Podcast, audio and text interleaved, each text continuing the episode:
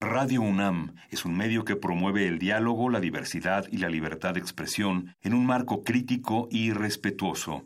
Los comentarios expresados a lo largo de su programación reflejan la opinión de quien los emite, mas no de la radiodifusora.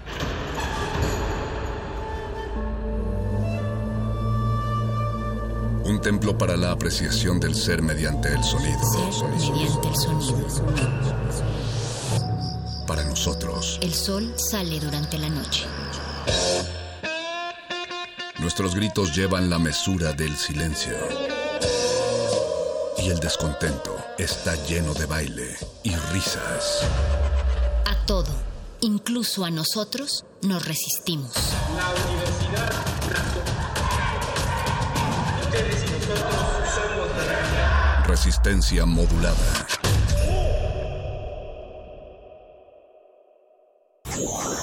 Arquine, revista de urbanismo, ciudad y arquitectura, trae para ti los mejores contenidos sobre la cultura arquitectónica contemporánea. Resistencia modulada y Arquine te dan las claves de esta urbe.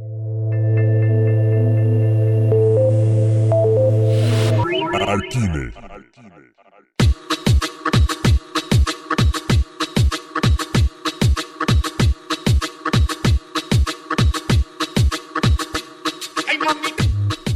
Bienvenidas, orejas atentas. Queremos enviar un gran saludo a todos aquellos que nos sintonizan del otro lado de la bocina a través de estas frecuencias que son las del 96.1 de FM Radio UNAM. Esto es Resistencia Modulada y queremos agradecer a ese país verde, comarquita de veras, ronco, a veces vacío, tumba muchacha y sangre sobre sangre que sintoniza Radio UNAM, pero sobre todo a todos los que se ponen en contacto con Resistencia Modulada a partir de las 8 de la noche.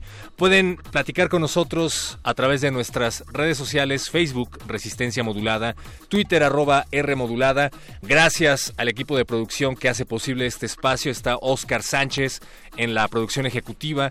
Gracias, don Agustín Mulia, por estar al pendiente de la escaleta y de la consola de operaciones. Alba Martínez, gracias por estar en el panóptico de la continuidad. Pero ya lo escucharon, sobre todo gracias a Andrea Griborio, que es directora de la revista Arquine, un espacio dedicado a la construcción de la cultura arquitectónica, una plataforma de generación de contenidos desde su revista, desde las redes sociales, la radio desde luego, los concursos, congresos y festivales. Y si ustedes se preguntan ¿Por qué estamos hablando con Arquine en espacio de muerde lenguas? Pues es precisamente porque Andrea Griborio nos va a hablar acerca de libros de la venta de verano 2019 a la que nos invita la revista Arquine. ¿Cómo estás, Andrea? Bienvenida. ¿Cómo están? Muchísimas gracias por la invitación y bueno, gracias a todos los que nos están escuchando, que nos sintonizan. No, hombre, gracias a ti por tomarnos la llamada. Cuéntanos, por favor, de qué se trata la venta de verano de Arquine. Pues mira, ya desde hace algunos años, digamos que se ha hecho tradición que Arquine en el último fin de semana de agosto o el primero de septiembre, ahí depende de dónde caiga sábado, digamos, este sábado que marca de cierta manera eh, pues que termina el verano, que empiezan las clases, etcétera, tenemos pues nuestra venta de verano que básicamente consiste en que tenemos todos nuestros libros eh, con grandes descuentos, hacemos también pues firmas de libros, eh, digamos que se vuelve una gran fiesta de prácticamente todo el día en el cual estamos compartiendo con pues con todos los interesados nuestros libros pues a grandes precios, grandes ofertas.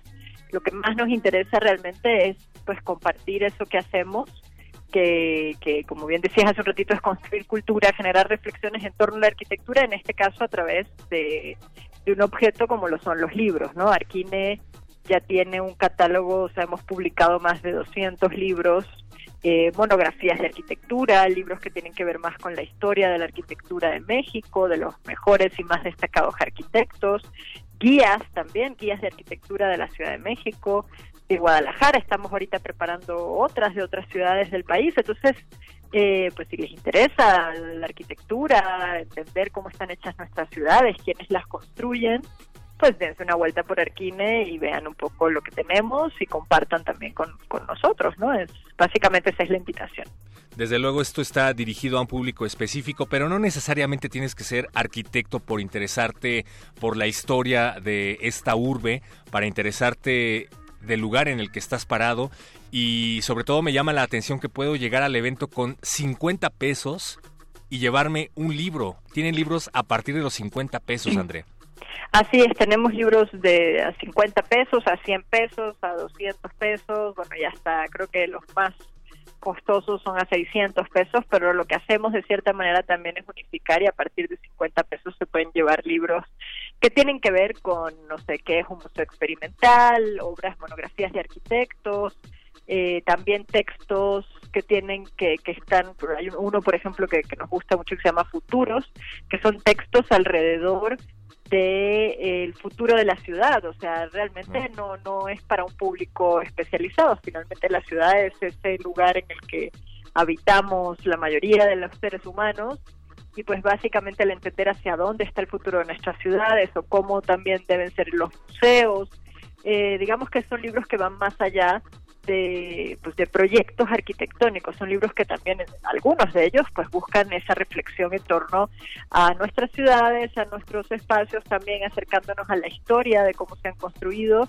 eh, o incluso que nos invitan a recorrer las ciudades eh, como las guías, como te decía hace un ratito, tenemos la guía de arquitectura de la Ciudad de México, pero también guías monográficas como la guía de Legorreta, la guía de Matías Geritz, un poco ese paseo que podríamos irnos con la guía y ir visitando obra tras obra. Y es una manera finalmente de, pues, de conocer nuestra ciudad. Sí, sobre todo porque el futuro de esta ciudad y el presente de esta ciudad es algo que construimos todos en conjunto y si no están conscientes de ello, pues esta es una buena oportunidad de hacerlo. Cuéntanos, además va a haber personas haciendo presentaciones y firma de libros. ¿Quién va a estar por ahí, Andrea? Sí, así es. Mira, tenemos eh, bueno, la venta de verano es este sábado 31 de agosto en Amsterdam 163, en las oficinas de Arquine. En la colonia Hipódromo. En la colonia Hipódromo, así es, en la calle Amsterdam. Y a las 12, por ejemplo, vamos a tener a, los chicos del despacho MMX firmando eh, pues sus libros que acabamos de presentar, que además formaron parte este año de Mextrópoli, como una exposición que estuvo en el Museo Franz Mayer. Si no la vieron, pues el libro es una manera de entender un poquito también su trabajo y de acercarse a lo que hacen. También pues estará el arquitecto Francisco Pardo con su libro Imperfecciones, para que quieran que se lo firme y estas cosas. Y eso es a la una y a las dos de la tarde tendremos a la gente del despacho de Javier Sánchez Arquitectura, eh, de hecho va a estar la, socia de Javier Sánchez Aisha Ballesteros, que precisamente nos va a hablar del Museo de Arte Contemporáneo que, se inauguró hace el año pasado en Cuernavaca eh, y que todo el museo pues es esta oficina. Entonces un poco hablándonos del proyecto, pero también para quien desee llevarse el libro del museo, pues pues ahí que, que tengan, se vayan con su autógrafo y pues bueno, nos, nos la pasamos muy bien, hay música, hay distintas presentaciones de los distintos libros que estamos pues ofertando y, realmente es como el, ese momento del año en el que pueden adquirir pues nuestros títulos a grandes precios, también estará la revista, el próximo número de la revista, que de hecho va a estar, digamos, el número de septiembre, que se estrena este sábado en la venta de verano, precisamente se llama Lo que falta, porque pues, al ser el número de septiembre, lo que estamos haciendo en este número es revisitando lo que hemos hecho como arquitectos o desde la arquitectura eh, en relación al tema de los sismos, bueno, digamos a dos años de, los sismos, de los terremotos del 2017.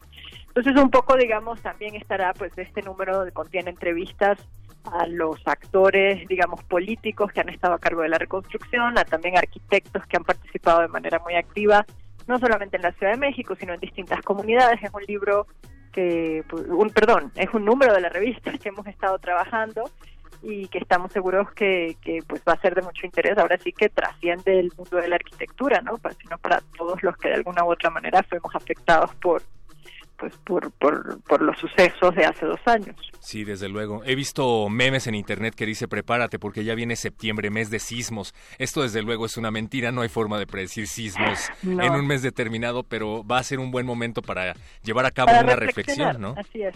Y me gustaría tener una revista Arquine firmada por Andrea Griborio. ¿Crees que se presente la oportunidad? Por supuesto. Dime a dónde te la mando a la estación, a donde quieras. O pásate el, sábado por la venta de verano y encantada de, de que de firmarte la revista, cualquier otro de los libros, pues no solamente, digamos yo, que soy autora de algunos, pero sobre todo también eh, pues todos los autores que se van a estar dando una vuelta allí. También, por ejemplo, vamos a tener el libro eh, Radical, 50 arquitecturas latinoamericanas, que que ahorita, por ejemplo, está nominado entre los ocho libros, eh, bueno, digamos, es finalista como mejor libro a los ocho libros más, son ocho libros finalistas al mejor libro, a la mejor publicación de Iberoamérica en el año 2017 y 2018. Entonces, digo, la, digamos, el fallo de cuál es el mejor libro se da en el mes de octubre durante la Bienal Internacional de Arquitectura y Urbanismo, pero pues estamos muy contentos desde ahorita por estar entre los ocho finalistas con esa publicación, que también la tendremos el sábado, pues a super precios, entonces dense una vuelta, los esperamos. Dense una vuelta, por favor, el sábado 31 de agosto a partir de las 11 de la mañana, como bien lo decías, Andrea, en Ámsterdam 163, Colonia Hipódromo, desde luego aquí en la Ciudad de México, Arquine, venta de verano 2019. Pues por allá nos vemos. Pues ahí los esperamos, a ti y a todos los que nos escuchan. Por favor, Andrea Griborio, directora de la revista Arquine, veámonos por allá y pues los invitamos a todos. Recuerden que la entrada es libre, ¿verdad? Así es, es totalmente gratuito entrar, ver los libros, hasta leerlos un ratito si quieren, llevárselos, ¿no? Ahí sí los tienen que comprar, pero pues son todos bienvenidos y pues también estaremos digamos, los libros que están a la venta aparecen en nuestra página web, también los precios por si están interesados en revisarlos, pero seguro no salen con las manos vacías de allí. No, si me ayudan que compren de una vez, por favor. Andrea Griborio, directora de la revista Arquine, muchísimas gracias por platicar con nosotros esta noche aquí en Resistencia Modulada. Vale, muchísimas gracias a ustedes por siempre estar pendientes de, de lo que hacemos y pues los esperamos el sábado. Ahí está, y si buscan más información vayan a www.arquine.com y encontrarán todos los datos de este evento. Una vez más agradecemos a Andrea Griborio, directora de Arquine, por haber estado con nosotros. Andrea, quédate tú también en sintonía porque viene Muerde Lenguas a platicar acerca de autores que se llaman Juan o Juana. ¿Te gusta el tema? Dice que le encanta el tema. Y pues antes de pasar con el gordo y el flaco de la literatura, vamos a escuchar esto de Lizzie Mercier de Clou, se llama Guagua, se lo dedicamos a Lilia Xolocotzi que nos está escuchando ahora mismo aquí en Resistencia Modulada. Quédense en sintonía con Muerde Lenguas. Resistencia Modulada.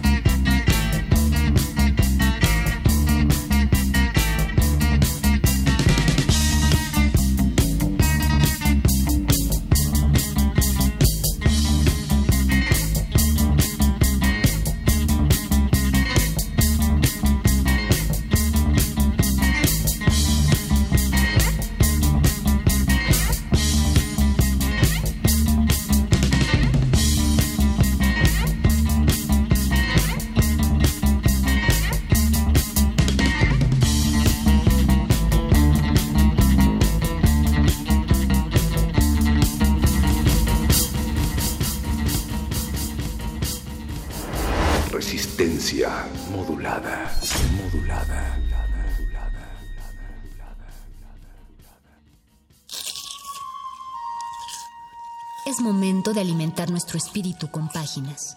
Las letras son la botana del alma.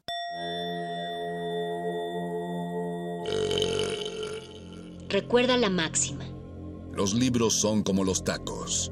Aún los malos son buenos. Muerde lenguas.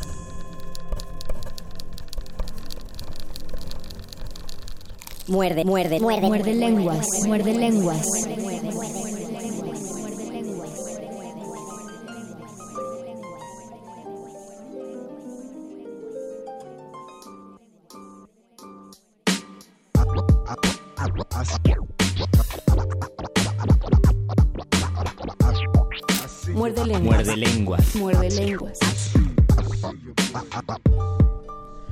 En estos cinco años de temas muerdelenguosos hemos tocado diferentes puntos de gran importancia y hemos hablado de las cosas más profundas y más, además tiernas, quería decir enternecedoras, no sé por qué. En la literatura, en, primero en las Es sí galletas y después hecho. en los tacos. Tal vez porque las galletas son un tema tierno y luego los tacos son un tema fuerte. Hemos hablado de Borges y de Cortázar que hoy cumpliría años de, de nacimiento, me parece. de nacimiento. O de muerto, no me acuerdo. No, porque, porque son ciento antier, y tanto. Antier cumplió años Borges de nacimiento y Ah. Cortázar ahora cumpliría creo que de muerto. Murió un 26 de agosto de 1984. Pero no habíamos tocado un tema importantísimo también porque es muy común y es el nombre más común en México que es la palabra Juan, el nombre común Juan. Y es por eso que ahora yo soy Luis Juan Flores aquí- del Mal o tal vez Juan Luis Flores del Mal. Y aquí el mago Juan, los saludamos desde la cabina de resistencia modulada en Radio UNAM 96.1 de FM, transmitiendo para ustedes en nuestro Facebook Live de resistencia modulada. Ahí ya tenemos 700, 900 espectadores. 900 espectadores. Queremos, ellos. queremos que nos digan cuál es su Juan favorito, ya sea en las letras, en personajes, personas que conozcan, que digan mi papá se llama Juan o que digan pues yo soy Juan y yo soy mi Juan favorito. Etiqueten a su Juan favorito. Etiqueten tanto- a su Juan.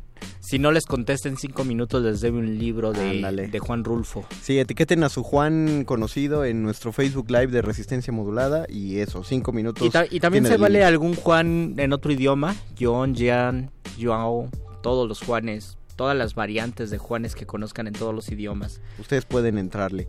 Pero es lunes, además de hablar de Juanes, pues es, es, es nuestro lunes cotidiano en el que permitimos que los locos se metan a la cabina porque no los dejan estar en otro lado. eh, a esas personas que toman las ropas ajenas y a pesar de la, de la apretada agenda cultural que suelen tener y de la difusión que es muy difícil de realizar en esta ciudad, aún así se esfuerzan en continuar haciendo este arte que por cierto hoy es el Día Internacional del Actor, así que a nombre Ay, ¿en de serio? todos ellos, así es. El mismo día que del perro. El mismo día que el Día del Perro. Mira, qué curioso. Y saludos Hay que también darle a, un abrazo a al Juan perro. Perro, que A estuvo Perro. con Arquine antes de nosotros. Así que por eso, este programa de radio tiene un... Programa de mano.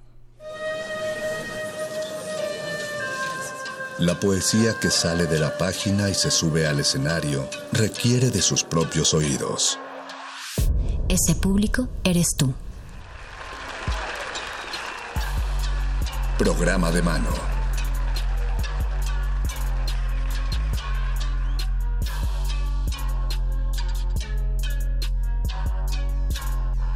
De pronto empezaron a lloverlos, me encanta, en nuestro Facebook Live, qué chido.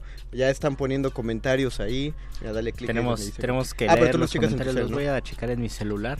Pero aparte, ya es ese momento del año, damas y caballeros. de hecho, ya empezó antes de esta emisión. Y ya se extrañaba además. Y ya se extrañaba además ese momento en el que las personas que realizan historias que no están escritas ni siquiera para el momento en el que van a empezar la función se reúnen entre todos y se pelean y eh, son lo- se ponen lo más salvajes del mundo y por ello tenemos a una de las mentes geniales responsables de la Copa de Ascenso que además me parece que el fin de semana pasado o apenas empezaron a distribuirse las fotos y los memes. Fue referee de uno de los encuentros. Está Cheryl Zoo, nuestra querida Cheryl, aquí en la cabina. Hola, Volví, bienvenida. Volví como una maldición. Siempre, siempre es agradable que vuelvas.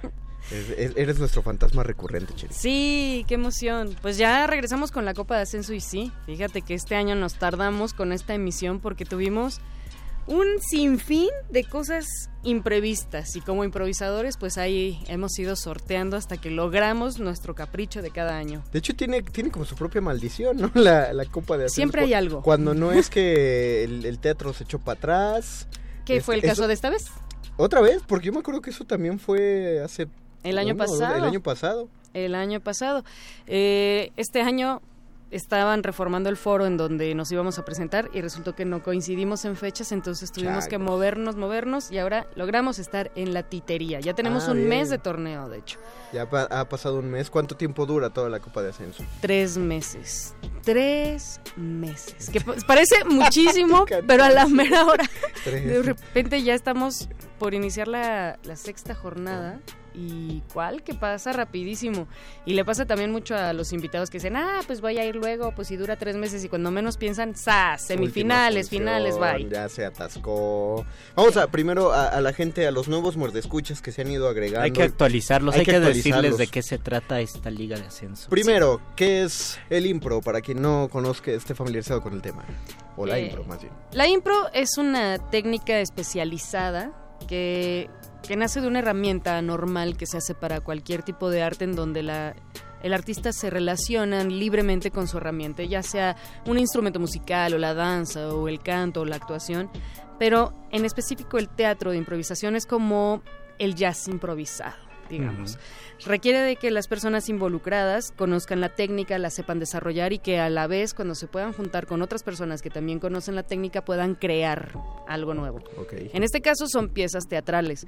La impro puede ser de 30 segundos hasta de dos horas. Varía muchísimo, hay muchos Las- formatos. Las llamadas impros de largo formato. pues. Exactamente. Mayoritariamente son improvisaciones cómicas, pero no siempre es así, ¿verdad? Sí, la gente la conoce más por la comedia, pero hay suspenso, drama, terror, de todo, de todo, de todo. Y ya que conocemos la técnica de impro, que es la maravillosa Copa de Ascenso. La Copa de Ascenso nació hace cinco años y me acuerdo que justamente Muerdelenguas fue uno de los padrinos del nacimiento de Y- y esta Copa. mutuamente, porque fueron padrinos de Muerde años. Lenguas. Entonces nos hemos acompañado. Y nace por la necesidad justamente que hay en el medio artístico de que de pronto alguien abra la puerta a nuevos talentos. Y nosotros descubrimos que había muchos alumnos que habían estado tomando muchos talleres de teatro y de improvisación, pero que no habían tenido la experiencia suficiente en tablas. Entonces convocamos y se fueron inscribiendo para conocerse en escena y han salido de ahí todavía más proyectos, más shows, más interacción. La Copa de Ascenso nace con el afán de que estas escuelas se conozcan, pero al final resultó ser un muy buen resultado para el público también. Lo que el público va a ver es hoy en día 12 equipos inscritos luchando por ganarse una copa. Entonces estos 12 equipos se enfrentan todos con todos. Ellos que tienen que hacer historias al momento con la inspiración que le da la gente. El público es parte fundamental de la creación en la improvisación, es el alfa y el omega en el caso de la copa. Porque el público llega y propone en un papelito las frases, lugares o cosas de las que quiere que vayan las improvisaciones. Cada partido tiene cinco juegos, son dos equipos los que se enfrentan. Tenemos tres partidos diarios, es decir, ven seis equipos diarios, sábados y domingos. Y ellos hacen historias que además tienen retos especiales que les va poniendo un árbitro. Puede ser desde solo puedes hablar con una palabra o no puedes decir preguntas o la tienes que hacer al revés. Entonces ellos se tienen que esforzar por ser tan buenos histriones como tener agilidad mental y ser empáticos con el público. Y aparte no entrar en las eh, en las penalizaciones que marcan los. Exactamente, porque eh, el formato tiene reglas, entonces si, se- si no se cumplen esas reglas, ellos van acumulando faltas. A, la Ujú. ter- a la tercera falta se les quita un punto. Entonces ahí están y el público, a la vez, como inspira las historias, también las juzga. Entonces al final de cada historia, el público vota por cuál le gustó más y ellos así es como van acumulando puntos. Pero tienen que asistir a alguno de los partidos de la Copa de Ascenso porque la misma estética ya jala a, a hacerlo una fiesta deportiva y teatral. Los equipos eh, manejan una estética similar todos ellos porque llevan justamente uniformes como, como si fueran de fútbol, pero cada equipo lleva sus colores particulares. Y aparte una cosa que a mí siempre me ha encantado desde el principio de la Copa de Ascenso es el diseño de los escudos de cada uno de los equipos. Sí, tienen escudos para identificarse, que los hace Toño Sacruz, que Saludos, Antonio es Sacruz. Toño que anda por ahí y, y le genera una identidad a cada equipo. Cada equipo tiene una mística diferente, además. Este año tenemos brujas, tenemos Oh. cavernícolas, dinosaurios, terroristas, tenemos un montón de equipos que Ah, se van enfrentando también. saludos al Kaboom. Exacto, al Kaboom. Y ay, es que la mejor manera de, de entender qué es la impro es ir y ser parte, porque también el público ahí es donde entiende la, la parte y la responsabilidad tan grande que tiene de consumir Sí. lo que hay ahí afuera, desde cine, teatro, televisión, todo, radio, porque como que de pronto cree la gente que el arte es muy elitista, ¿no? Que si no perteneces al gremio o si no tienes dinero suficiente, pues ya fuiste. Pero en el- la impro justo te muestra que eres tan fundamental tú como espectador que eres co-creador de todas estas historias. Entonces, sin el público ahí no hay chiste. Además hay un entendimiento inmediato, mutuo y yo me imagino que una conclusión de que es muy divertido, ¿no? Uno sale de la impro y, y uno piensa qué bonito que así sea el teatro. Exacto, te sientes parte, eh, el árbitro habla directamente con el público, le pide sugerencias, incluso ha llegado a pasar que por intervención del mismo público se han perdonado faltas. No es lo Ah. ideal, Ah, pero wow. es tanto el compromiso del público que se perdonan faltas porque lo sienten No era penal, ¿no? Sí, exacto. Dicen, no, lo que hizo justificaba la historia y piden y alegan y debaten para que no se le ponga la falta oye. al equipo. Es, es una gritadera, eh, uno se vuelve parte de grada. Como tenía que ser el teatro. Como tenía que ser el teatro, exactamente. Como, como era y lamentablemente lo fue perdiendo porque se aburguesó. Pero siempre es, es padre regresar a ese formato y justamente más con la Copa de Ascenso. ¿Qué días son los partidos? Son sábados y domingos, estamos a las 4 de la tarde en la titería. Ok. que está ahí en Coyoacán, entonces también se pueden ir a dar una vuelta y pasar una tarde muy divertida. Dura alrededor de dos horas y media el espectáculo, Ok.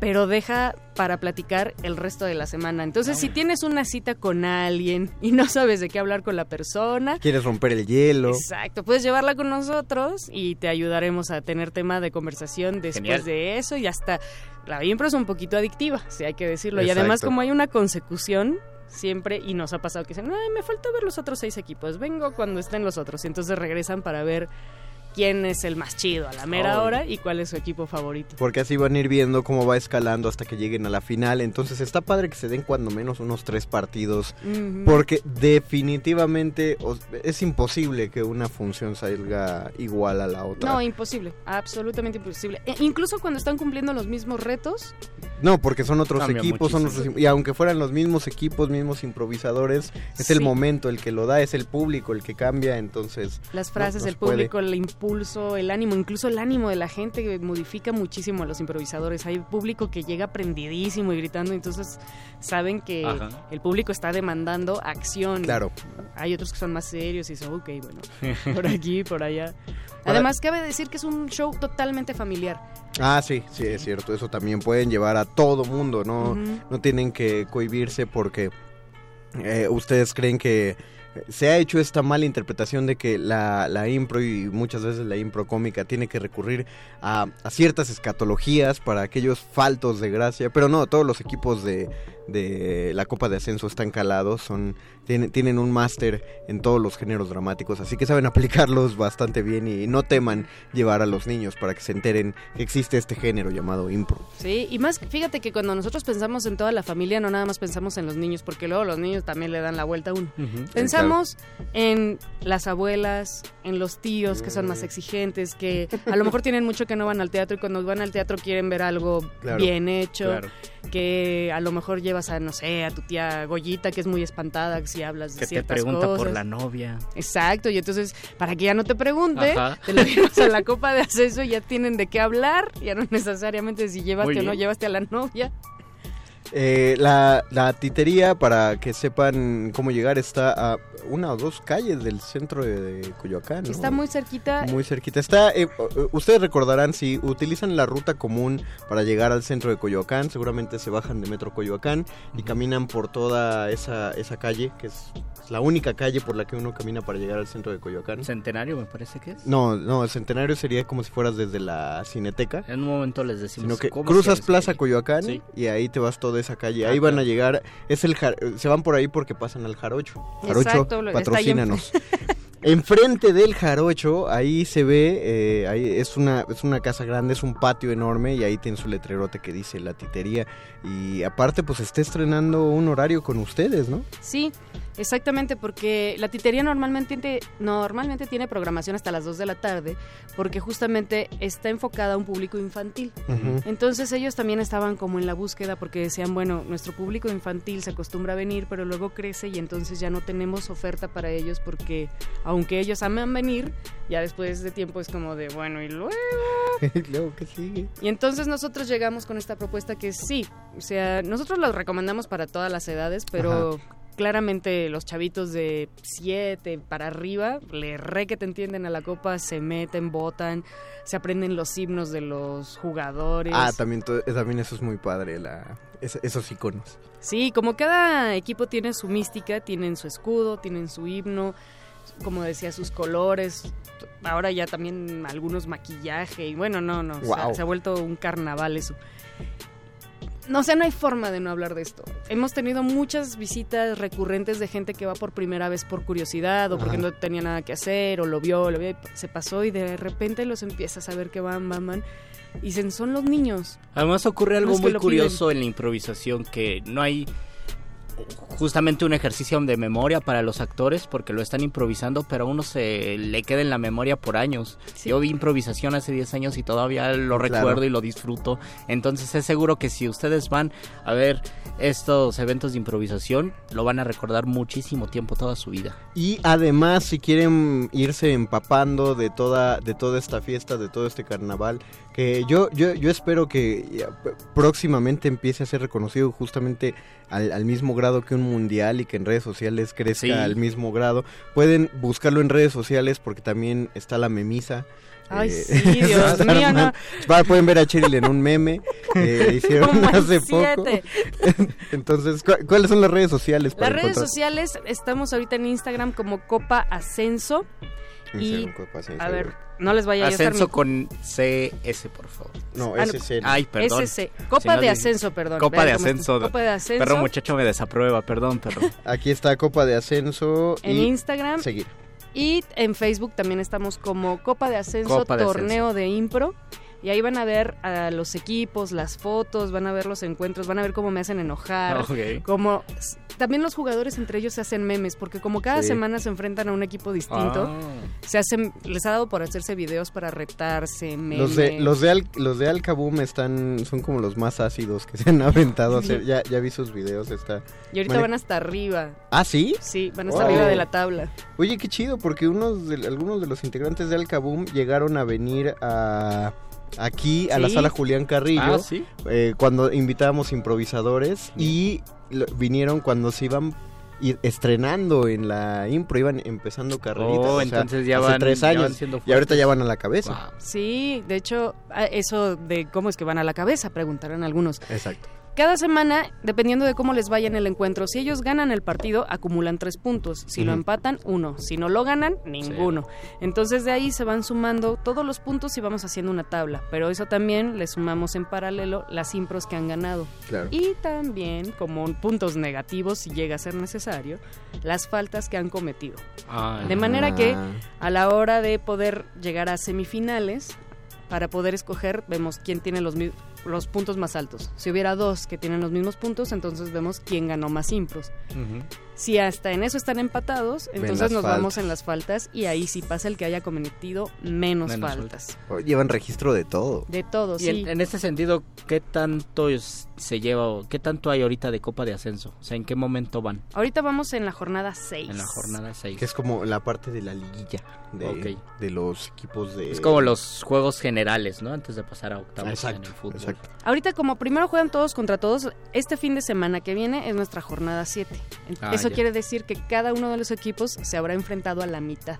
Ah, ok. Vamos a la mitad de la jornada. ¿Quién es- Exacto. ¿Sabes quiénes juegan esto este sábado y este domingo o es como mucha No, info? en realidad todos los equipos juegan todos Ah, los- todo, ah, ok, ok. Esto todo- es... todas ah, las bien, semanas. Bien, bien, bien. Y por eso está dividido en sábado y domingo. seis Ah, equipos ok. juegan el sábado y seis el domingo. Pues váyanse los dos días este Pues sí. fin de semana. Sí, seguro si van un sábado van a querer regresar el domingo o al revés, ¿no? Exacto. Sí, eso pasa muchísimo. Porque la gente va, te- ve seis equipos y dicen, oye, pero aquí hay más, esto ya no los vi. Vengo Ajá. mañana o vengo la próxima Ah, semana y ahí los están cazando para ver, para completar su colección. La titería está en Vicente Guerrero número 7, ahí en Coyoacán, a, una, a unas cuantas cuadras del centro de Coyoacán. Así es, recuerden que es los sábados y los domingos a las 4 de la tarde, a las 16 horas. Calcúlense, como nos dijo Che- Cheryl, que pueden ser unas dos horas y medias de show más o menos. Se les van a ir como agua, eso sí. Aparte es una hora muy adecuada y es, es muy bueno para... Bueno, si Los Vengadores duró tres horas, sí aguantamos Ah, dos sí, horas y media sí, Facilito. totalmente. de impro, entonces... Y para que se animen sus escuchas, Uy, ya se está peinando. El momento hermoso de la tarde. vamos a hacerles unas promos. ¿Qué les parece? Ok, ok, Ah. va. Estamos atentos a los promos. Vamos a regalar cinco pases dobles. Cinco pases dobles. Para los primeros que los pidan y pueden de- elegir si quieren ir en sábado o en domingo. Miren, nada más, cinco pases dobles Eh, para, para este fin- sábado y este domingo. Ajá, para este fin de semana. Para este fin de semana y ya ellos eligen si quieren Ah, ir el sábado o el domingo. Solo cinco llamadas y de esas cinco llamadas tienen Van que 10 decir personas. si van a ir el sábado o si van a ir el domingo. Los dos días es a las 4 de la tarde. Vicente Guerrero número 7, dijiste Luis. Vicente Guerrero número 7 Ahí en, en, el- Coyoacán. En Y Coyoacán. Ahora, no La- se me agüiten, porque dicen, ah, ya llamé y fue la llamada número 6 y ya no me llevé nada. No, sí. A los del 6 al 10, vamos Muy a ponernos bien, guapos. Otros De la cinco. sexta llamada a la décima llamada, les damos el derecho a pedir de 1 a 5 boletos de 100 pesos. Ok, de uno a cinco Sí, boletos. si soy la sexta llamada y dices, ah, ya no alcancé pase doble, bueno, pero pide de 1 hasta 5 boletos Oh, de 100 genial, pesos o sea, y vete con tus amigos. Sí, o sea, Puedes te ir puede- todos y le sale, le sale barato. O sea, pueden, eh, cuando sean la sexta llamada, dicen, yo voy a querer dos boletos de 100 pesos. Porque vamos a ir eh, yo y mi pareja. O si van a ir con todos sus cuates, no, quiero cinco boletos de 100 pesos. Sí. O si van a ir de a Solín, entonces dicen, no, pues yo nada más No, quiero un un boleto de boletito. 100 pesos. Entonces son 100 llamadas las que vamos a recibir. no es cierto, 10 llamadas. 10 llamadas. Las que vamos a recibir, esta, es que está Betoques ya... Pero si multiplicas van a entrar Los chorros de personas. chorros no, de pues personas, depende no de cuántos sabemos. boletos pidan. Les vamos a dar el teléfono, aunque ya están llamando. eh, así que si encuentran ocupado, sigan insistiendo. Tienen todo muerde lenguas. Sí, pero llamando. recuerden que solo tenemos un betoques y un Así teléfono, es. así que tengan Ay, paciencia, les míralo. voy a improvisar el teléfono. Y aunque tiene dos, dos orejas, nada más usa una. Nada más Dales el teléfono. una y esto, también una mano. 55 23 54 12. Otra vez improvisa. 55 23 54 12. Sigan llamando, las primeras cinco llamadas se llevan un pase doble, de la sexta a la décima Y pueden las pedir. segundas 5 se llevan un descuentazo. Así es, eh, sus boletos pueden pedir desde uno hasta cinco boletos de 100 pesos. Muchas gracias, Cheryl. ¿Algo con lo que quieras dejar a los mordescuchas? Sí, recuerden que el arte depende de todos. El actor no es el único que hace las cosas. Sin público no hay actor. Y sin público no nos podemos inspirar. Y ustedes son nuestro alfa y omega. Ustedes son nuestra historia. Como siempre, pugnamos porque apoyen esta clase de proyectos y la única manera de apoyaros que no pueden ir al Amazonas a apagar el fuego, pueden apagar aquí el fuego cultural y si se quejan de los recortes a cultura, entonces seguramente es porque son asiduos asistentes de teatro y tienen derecho a hacer estas exigencias. Por favor, llenen las salas de teatro de estas compañías, el precio es muy accesible y no dejaremos de insistir en ello. Strum, muchas gracias. Gracias a ustedes. por venir a Muchas gracias, saludarnos otra vez eh, y pues ya vamos a darnos una vuelta para allá y te veremos en varias funciones o si no sea. a los muchachos Sí, y entrenle, entrenle a las redes, ponle like y si no alcanzan pases, fíjense cómo estamos, escríbanos a la página de la Copa y vemos cómo resolvemos. Oh, compartan las publicaciones den la publicidad adecuada para ello recuerden redes sociales están como Copa de Ascenso SC Eh, vamos a escuchar una, una Vamos a rolita, escuchar una rolita que se llama Juan y algo o Juana y regresamos a este muerde lenguas de letras taquitos. y Juan es y Juan as. Muerde lengua. muerde lengua Curtizo trasnochero por los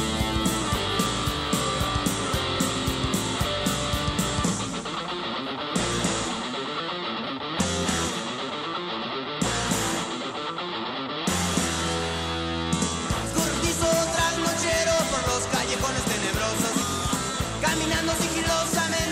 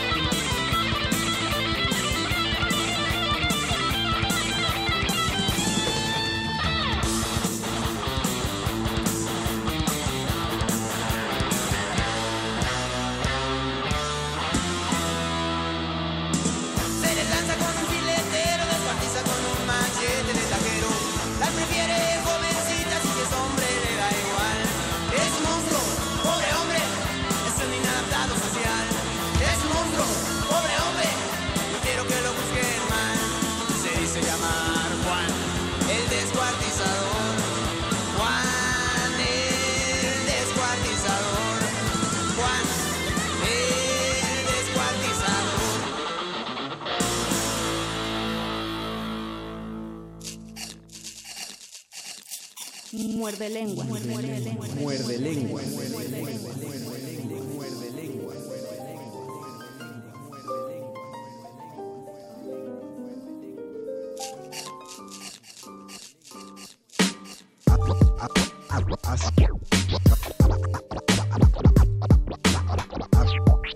¿Qué escuchamos, Juan Luis? Escuchamos Juan el descuartizador. Yo quería escuchar otra canción del Aragán que se llama Juan, que es una canción muy triste. Esta es una, es una leyenda urbana, Juan el descuartizador.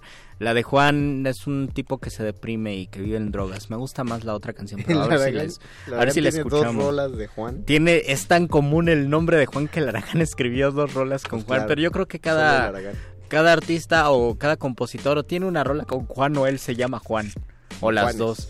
Queridos Juanes y Juanas, queremos decirles que ya se terminaron los pases dobles y me parece que también las cortesías, los pases dobles ya se terminaron. Los descuentos, ¿no? Los descuentos más bien, eh, pero de todos modos sigan las redes de la Copa de Ascenso para que obtengan más oportunidades. De verdad es bien sabrosa la improvisación. Si Sí. ustedes son nuevos muerdescuchas, regresense hace cinco años ahí en nuestras redes sociales de eh, YouTube de Ah. Resistencia Modulada y van a ver improvisación muy sabrosa que hacíamos para la radio. Tenemos es, comentarios, nos dice eh, Alejandro Rodríguez que sí es el natalicio de Cortázar, yo estaba confundiendo, no es la muerte de Cortázar, es el natalicio de Cortázar, hubiera cumplido 105 años, es decir, ya se hubiera muerto de todos modos tal vez. Que- Saludos, Alex, quién sabe. Saludos a donde quiera que esté Julio Cortázar. Rodolfo Salinas dice: Saludos, muerden lenguas. No podía faltar Juana la, Ro- la Loca, perdón.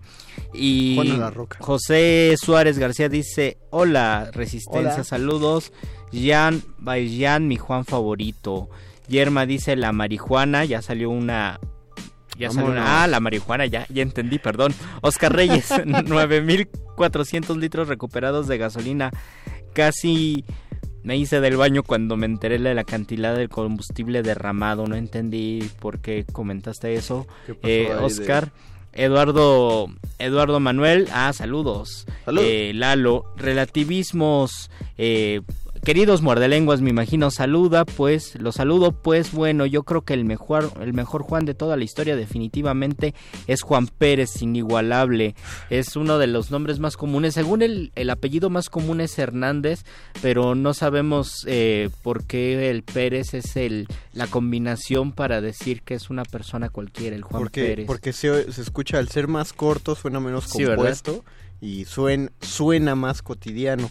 Sí, Eh, además- Hernández, al, al ser este de tres sílabas, al menos suena Juan más Hernández. elaborado. Suena más elaborado. Ajá. Y Juan Pérez es tan cotidiano que uno puede decir a cualquier persona Juan Pérez. Y cada país, o por lo menos cada cultura, no sé cómo sea en Hispanoamérica, en otros países eh, donde se habla español de Latinoamérica, pero cada país tiene su, Su Juan Pérez.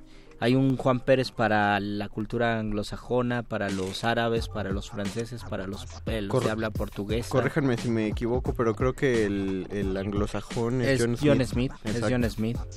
En, en Brasil es Zé Povinho, que es como Juan Pueblo, José Pueblo, José. Ah. La, la manera corta de decirlo es C. Bueno, Z. Zé Povinho, José Pueblito, que es una cosa rarísima. Y cada país tiene su Juan. Es tan común, no sé por qué a la gente le... Le les molesta ponen el Juan. nombre. ¿Les Y- ponen o, no, o, ya? sea, no sé por qué los padres deciden ponerle Juan a, a sus hijos, Juan Brian antes y ahora Juan Santiago pero, tal vez. pero creo que vamos a tener una crisis de Juanes. O sea, ya, ya nadie, ya, ya casi nadie pone Juan a sus Sí, hijos. justo porque ahora se llama Niñaki. Más bien Santiago. ahora, yo creo que en el futuro el nombre común así va a ser Iker Pérez. o- Iker Pérez. Este.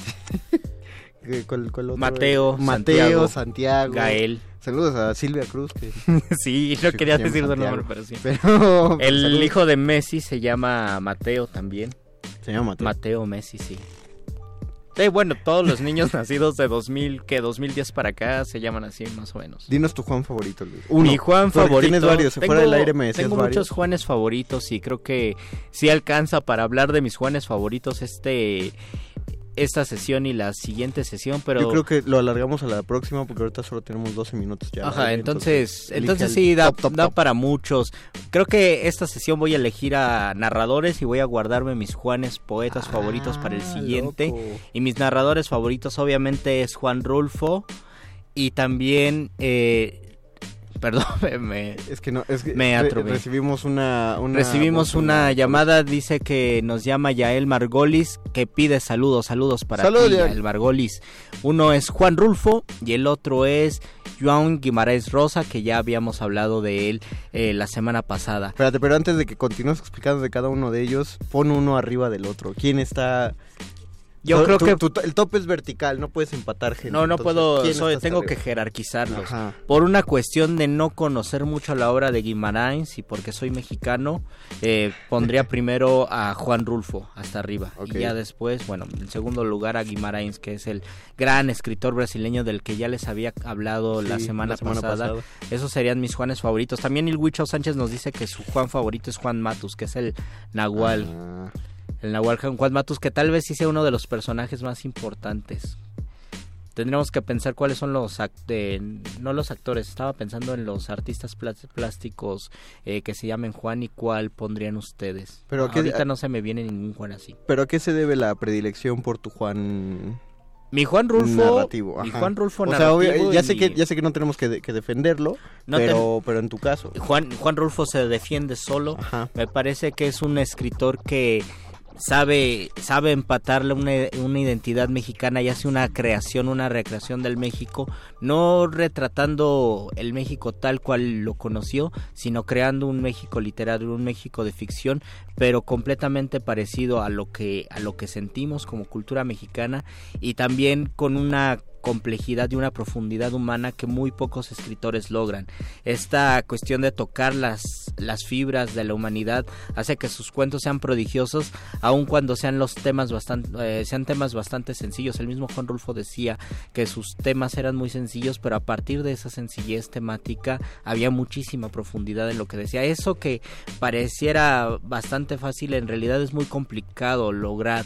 A veces uno si se propone escribir un cuento, dice, bueno, yo, yo quiero escribir algo, piensa mucho en los, en los personajes, en su complejidad, pero a lo mejor no te queda un cuento profundo en sí porque no estás tocando ninguna fibra sensible, a lo mejor estás hablando de algo cotidiano y nada más se queda en la parte cotidiana. Juan Rulfo siempre llegaba a profundizar en sus temas, eso es lo que más me gusta de Juan Rulfo. Y hay algo como, eh, como mágico en, eh, sin, sin recurrir precisamente a, a cuestiones es, es, la expresión tal cual de mi México mágico, ¿no? Lo, Sí. lo que utilizan en, en los memes cada vez que, que explican una situación que es tan inverosímil, pero a la vez tan creíble, que dicen solo pasa en México. Sí. De eso, o sea, el, el- el patrono de eso, lo- las, las primeras, los primeros ejemplos de, que pueden encontrar de eso están en Juan Rulfo. Repito, no se trata precisamente de, de que tenga cosas como sobrenaturales. Tendríamos que decir México mágico nivel Juan Rulfo. Ah, exactamente, es, es como surrealista, es el. México su, pero no pierde la cuestión de realista.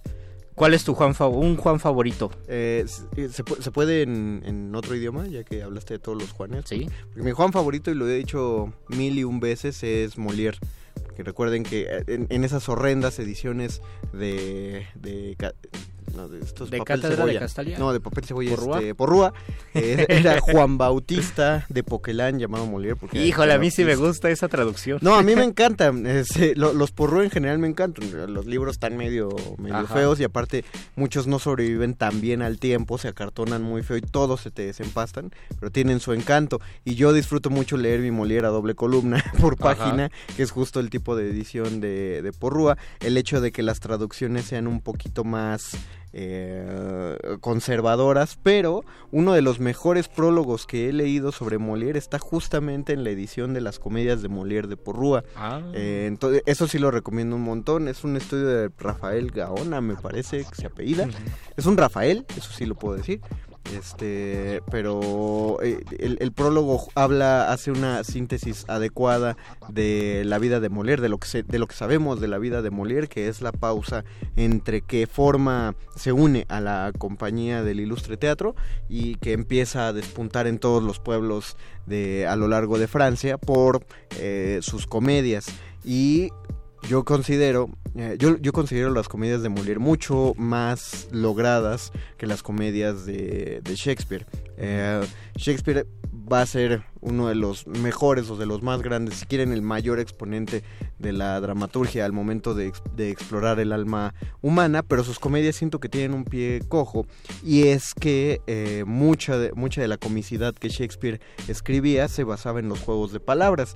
Si ustedes leen cualquier edición de Shakespeare, van a encontrarse cuando menos una vez en una comedia que cuando dicen un diálogo el editor hace una oportuna nota a pie de página Y te explica el chiste. no que, ajá te explica pero dice juego de palabras intraducible las buenas ediciones te ponen cuál era el juego de palabras original las malas ediciones solo te dejan en juego En de palabras suspenso. intraducible exacto en tanto que Molière aunque sí apelaba como cualquier eh, humorista escrito apelaba a los juegos de palabras él hacía la, la- la comedia más, más en esencia, más, más poderosa. Recuerdo eh, alguna vez una, una amiga nuestra de la Fundación para las Letras Mexicanas, Mariana Gándara, que le mandamos un saludos, saludote, me prestó un DVD que ella tenía, donde una compañía francesa eh, había montado Tartufo, una de las obras más, más este, icónicas de Molière.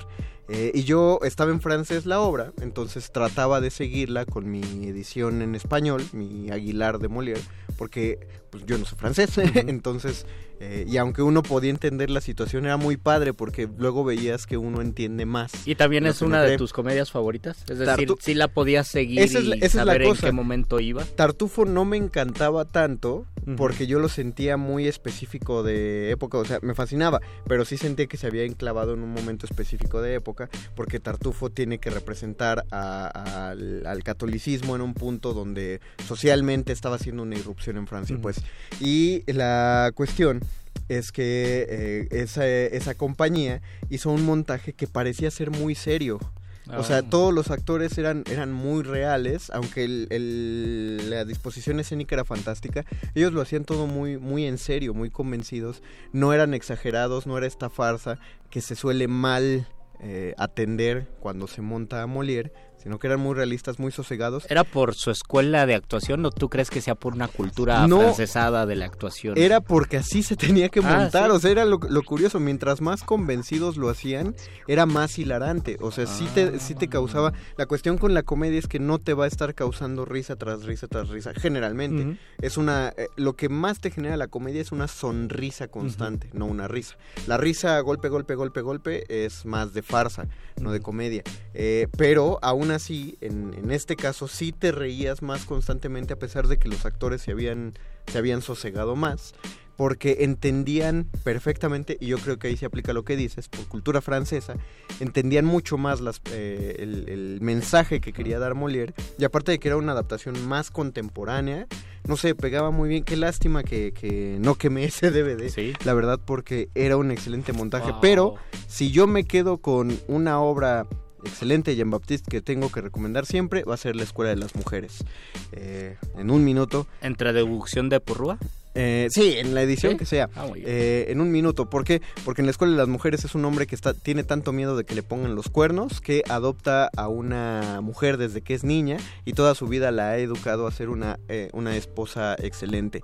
Eh, bueno, lo que él considera una esposa excelente, ¿no? Ma- eh, que, sea, que sea mansa, que sea servi- servil, etcétera. Pero no puede evitar con todo esto que ella se enamore de un muchacho joven, porque este tipo tiene como 40 años y ella apenas va a cumplir 16. Entonces obviamente ve un chamaco y es de él, de quien se enamora y él no puede evitar enamorarse de ella y a mí me fascina esa obra porque en la vida real Molière hacía al este que tenía miedo de ser cornudo, su hija adoptiva hacía a la niña, él estaba enamorado de ella, pero ella a su vez estaba enamorada del actor joven de su compañía. Oh. Entonces pues Molière prá- prácticamente escribió la obra para disculparse a sí mismo y saber que tenía que dejar ir a esta muchacha para que pudiera ser eh, eh, seguir, dar rienda suelta a su amor con pues, el muchacho joven y guapo de su Qué belleza de terapia. Una maravilla Qué la inteligencia. Y con esto pues tenemos que terminar. Tenemos esta que emisión. terminar este primer muerde lenguas de Juanes. No vamos a poner a Juanes y estaban con el pendiente.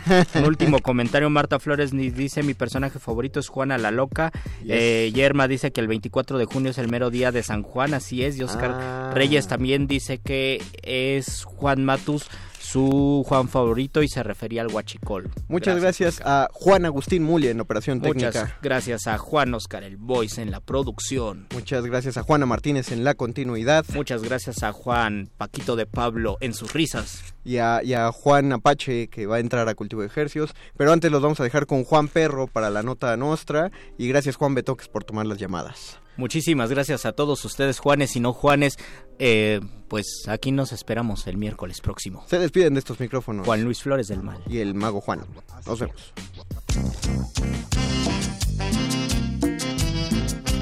Muerde lenguas. Muerde lenguas. Muerde lenguas.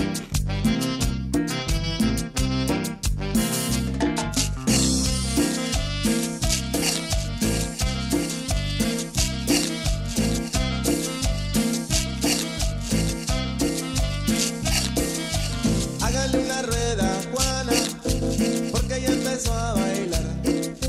Esa morena cubana nos va a hacer hasta sudar. Baila este ritmo con la pura sabrosura.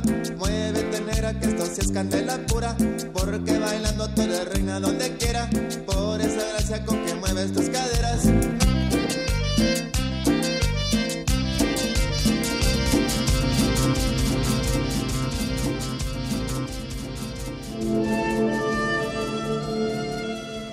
Enseñanza del día. El dinero no compra la felicidad. Pero compra libros y tacos. Y eso se le parece mucho. Medítalo. Escucha, escuchas.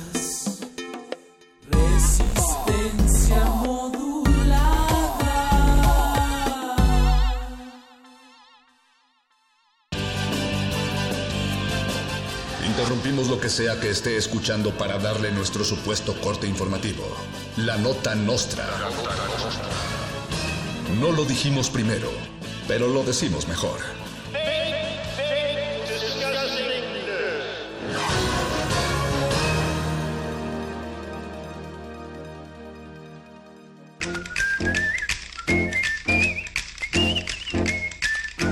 Bienvenidos a la Nota Nostra, el único noticiario que no llega tarde por el regreso a clases porque no tiene una hora fija de transmisión. Disney anunció la compra del Amazonas para hacer una película sobre el incendio. Luego de decidir que el presidente Bolsonaro es un inepto, fascista, misógino y otras cosas horribles, Disney, el verdadero gobernante de los Estados Unidos y del mundo, anunció la compra del Amazonas para controlar el incendio. La multinacional del ratón también aprovechó la locación para grabar un blockbuster en el que soldados estadounidenses salvarán al mundo de los incendios y del calentamiento global. Mientras el Amazonas arde en llamas y junto con él el 20% del agua potable del planeta y la biodiversidad, el presidente de Brasil, Jair Bolsonaro, se dedica a burlarse de la primera dama de Francia. Luego de que Macron, presidente de Francia y experto en incendios mediáticos, cuestionara al gobierno de Brasil por el incendio, el Donald Trump brasileño respondió con memes en los que se burla de la primera dama francesa. Además, dijo que su esposa es mucho más joven y bella. El equipo de la Nota Nostra aprovecha esta noticia para invitarlos a reflexionar bien su voto, por favor, independientemente del país en el que se encuentren. Vean bien por quién van a votar. ¡Ya, güey! el presidente Andrés Manuel López Obrador llama comandante Borolas al expresidente Felipe Borolas Calderón. Borolas, para quienes no lo sepan, es un personaje de la época de oro del cine mexicano que se caracterizaba por estar desempleado, como Felipe Calderón, por sobrevivir de subsidios ajenos, como Felipe Calderón, y por usar ropa del doble de su talla. Y ustedes entienden lo que sigue. Al respecto, el expresidente Felipe Calderón comentó que a él no le queda ese saco. ¡Ja! En otras noticias, hoy llegaste tarde al trabajo porque miles de niños volvieron a clases y miles de niños llegaron tarde a su primer día de clases porque miles de godines saturaron el tráfico por el regreso a clases. Luis Flores del Mal tiene toda la información. ¡Ya! Mucha flojera y bostezo, muchos blancos uniformes, también mochilas enormes llenas de cultura y peso, sabiduría en exceso, niñas y niños capaces de ser alumnos voraces que olvidan la cartulina. Todo eso se avecina con el regreso a las clases.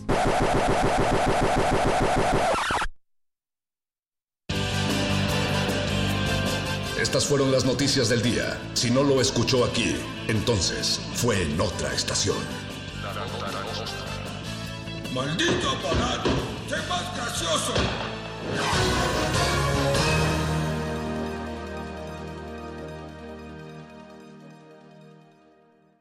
Escucha, escuchas. Resistencia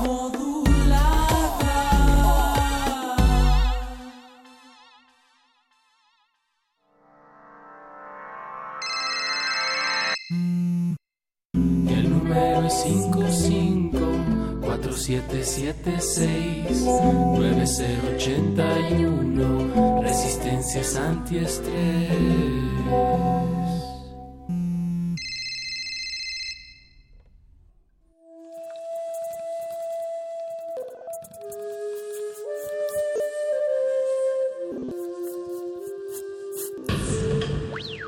La música emergente es como el. Silencio.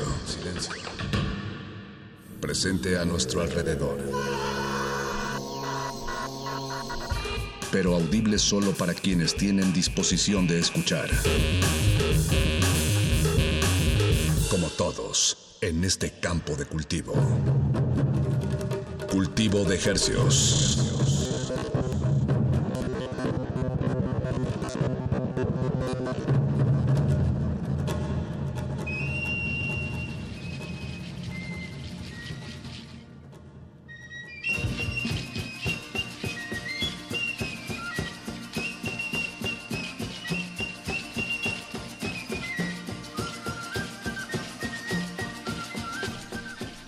Organismos audiosensibles y radioceptibles inmersos en las ondas hercianas. Bienvenidos a otra emisión de Cultivo de Hercios. El invernadero musical de resistencia modulada que se atomiza y transmite todos los lunes y jueves a las 9 de la noche en compañía de todos ustedes y de música recién cultivada que hacemos llegar hasta sus oídos. Por la comunidad del 96.1 de FM.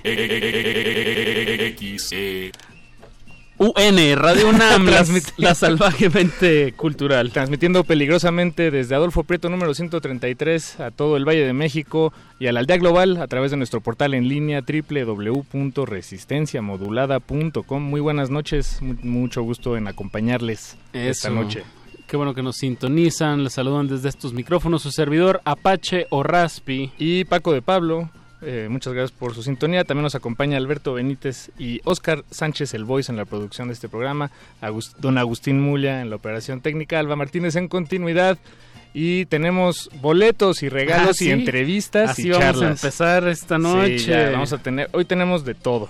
Agosto de todo 26, lo que le gusta. Paquito, un verdadero privilegio estar detrás de estos micrófonos y siendo hoy las 21 horas con 7 minutos, pues ya dijiste todo lo que va a pasar, de aquí hasta las 10 de la noche va a haber regalos, Así es. va a haber invitado, Información. información que cura, música fresquecita hasta la comodidad de sus oídos y vámonos pues con los regalos, Paco. Vámonos con los regalos. Bueno, los regalos es en realidad un, un- es una cerecita, pero lo que queremos es el, el contenido del pastel y ese Eso. contenido del pastel viene a manifestarse radiofónicamente en este momento frente a sus oídos en la voz de Todd Clauser, que ya estamos enlazándonos con él.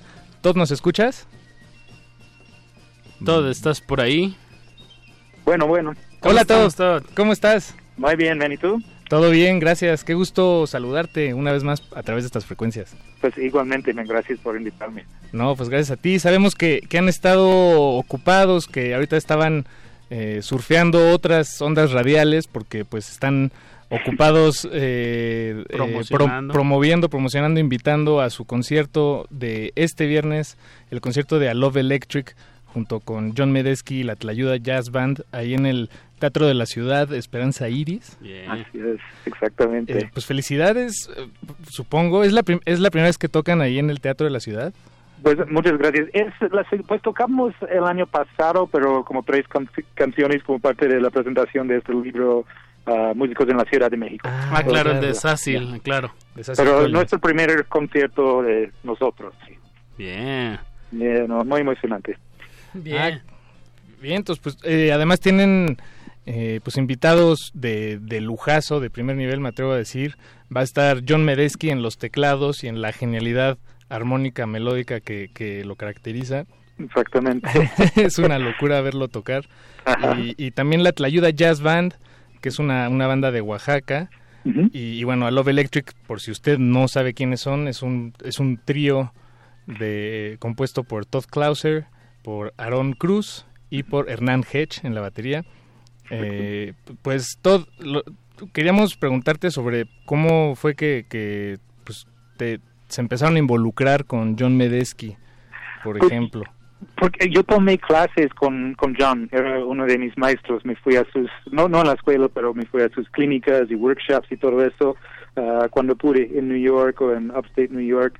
Y con el tiempo em, pues, nos hicimos amigos más o menos y me puse valiente y le invité a, a, a México a tocar con nosotros la primera vez en Los Cabos. Fue como un easy sell, fue como más fácil vender la idea a John porque había playa y toda esa onda. exacto. Ah, aproveché un poco eso, y, pero salió bien, tocamos Hernán y Ron y yo y, y me invitaron y todos hicimos amigos y ya hemos colaborado muchas, ya en muchas cosas ahora. Y la grabaron en ah, Son of a Hero y Sagman, nuestros dos discos más recientes y hemos hecho giras juntos de ya hasta Panamá, Costa Rica, Estados Unidos, etcétera, etcétera. So, ah, sí, y es un gran honor um, totalmente todavía tocar con John. ah, aprendo mucho, mucho cada vez que, que tengo la oportunidad de tocar con él. Bien, ¿en el escenario o en los ensayos o, o cómo... O en el estudio. O en el estudio, ¿dónde se aprende más con, con John Medesky? En todo porque es un es un pro y, eh, pero no en la manera seca es, es un pro en todo lo que hace no Y- y- pero se mantiene una una onda artística su creatividad sobre todo no si, so- si es en el estudio tiene un approach a lo que puede ofrecer a cada con- canción es muy enfocado, pero creativo, ¿no? No, no haciendo No- todo no lo, lo obvio, yeah, like, no, no cumpliendo, ¿no? Siempre intentando llevar la música a otro lugar. Ah, igual en vivo no tiene un espíritu y una ener- energía, you know, eh, yeah, es ah, y pide mucho de nosotros también, ¿no? Pues, tenemos que estar ahí presente y, y realmente dándole, como dicen. Claro, es y un- como persona también, es, es un es un es muy muy buena persona. Ah, y le, le encanta viajar, conocer culturas, ah, es muy respetuoso de, de gente y, y es, yeah, es un gran ejemplo para mí. Sin duda uno de los grandes tecladistas, eh, bueno, bueno, músicos hechos completos y derechos de, de estos tiempos, sin duda. Sí, es. ¿Estará con un Hammond, con un órgano el viernes? o- Sí, con un órgano, un Rhodes y un, una- un piano de, de cola también. So, ah, va a tener varias armas allí. Y la otra banda que va a tocar, la Tlayuda Jazz Band de Oaxaca, ¿ellos cómo los conocieron?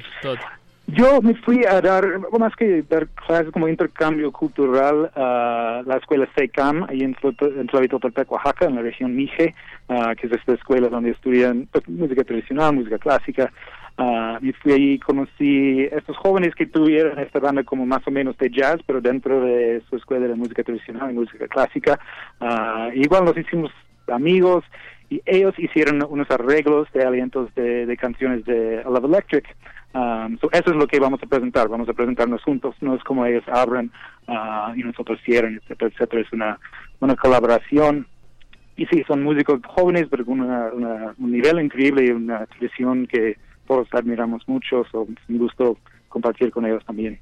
Pues ahí está la invitación para este viernes 30 de agosto a las ocho y media en el Teatro de la Ciudad Esperanza Iris. Qué, qué gran, gran lugar. Eh, de verdad no se pierdan este concierto de A Love Electric con John Medesky y la Tlayuda Jazz Band. Y les tenemos un regalito. Les tenemos un regalo que en realidad pues es un regalo de A Love Electric para, es- para la audiencia. Para el primer miembro de esta audiencia que se ponga en contacto con el programa le tenemos un pase doble, eh, cortesía de la banda para este viernes. El número de contacto es el 5523 5412. 5523-5412. Marque ahora. Todd, muchísimas gracias por tomarnos la llamada y pues que esté que sea todo un éxito el evento del, del viernes. Te colgamos para que Para puedan la recibir las llamadas. Pues muchas gracias, man. Gracias a ustedes por el apoyo y, y ojalá nos vemos ahí el, el viernes. Eso. Ojalá y nos veamos. Gracias. Todd. Gracias, man. Gracias. Y bueno, por, eh, por cierto, hay que recordar a la audiencia que, que, digo, estamos regalando un boleto, pero si están interesados en ir, hay boletos en taquilla todavía Claro. y pues está, está bueno, vale mucho la Y pena. qué mejor que ir al Teatro de la Ciudad, hay unas, unas cuadritas de, del Metro Allende caminando. Y, y bueno, pues aprovechemos, eh, hicimos una promesa. Hicimos una promesa la semana, pasada. pasada. tienes toda la razón. Le prometimos a los músicos de José que estuvieron aquí acompañándonos en este espacio que hoy lunes estaríamos regalando dos pases dobles para su concierto de este jueves 29 de agosto. En el mismo espacio, en el Así Teatro es. de la Ciudad de Esperanza Iris, Sí, el pero un día antes. sí, el Teatro de la Ciudad eh, esta noche sin duda fue un personaje recurrente en esta historia gerciana, pero sí, entonces el jueves los músicos de José tocarán en el Teatro de la Ciudad, tenemos dos pases dobles, el teléfono es el mismo, 55 23 54 12, anótelo bien y sea paciente porque pues solo tenemos una línea y un Oscar Sánchez el voice, entonces y el tiempo pues pues es lineal. para dar tiempo, justo como dices Paco, para que puedan llamar y se lleven estos boletos para A Love Electric y para los músicos de José el viernes y el digo el jueves y el viernes de esta semana, pues los vamos a dejar con dos temas de de, De los susodichos. De los susodichos. Vamos a escuchar de A Love Electric, eh, grabado con John Medesky y Billy Martin, un tema que se llama Jungle Earth, eh, publicado en el 2016 en su disco Psycho Mond. Y después vamos a escuchar un tema de los músicos de José. Pero quédense en sintonía porque después de eso, ahora sí, nuestro invitado a disectar esta noche en su totalidad, mi sobrino Memo. Y no, no es mi sobrino Memo. Ah, bien, bien, porque este no es un espacio nepotista. Sí, no, no, no, no. Mi sobrino Memo más adelante. Están en Cultivo de ejercicios.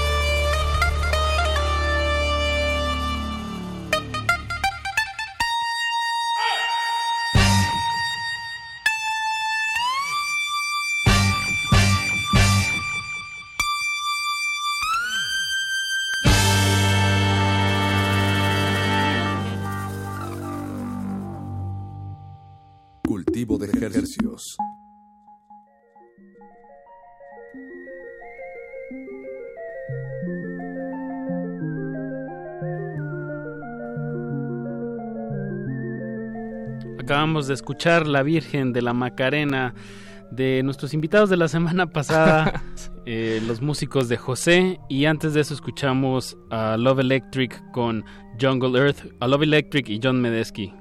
El tema Jungle Earth. Y ya se fueron dos de los pases dobles que tenemos. Gracias a María Angélica y a Hugo César por ponerse en contacto con este programa. Los boletos son suyos. Nos queda uno doble para el concierto de este jueves 29 de agosto de Los Músicos de José.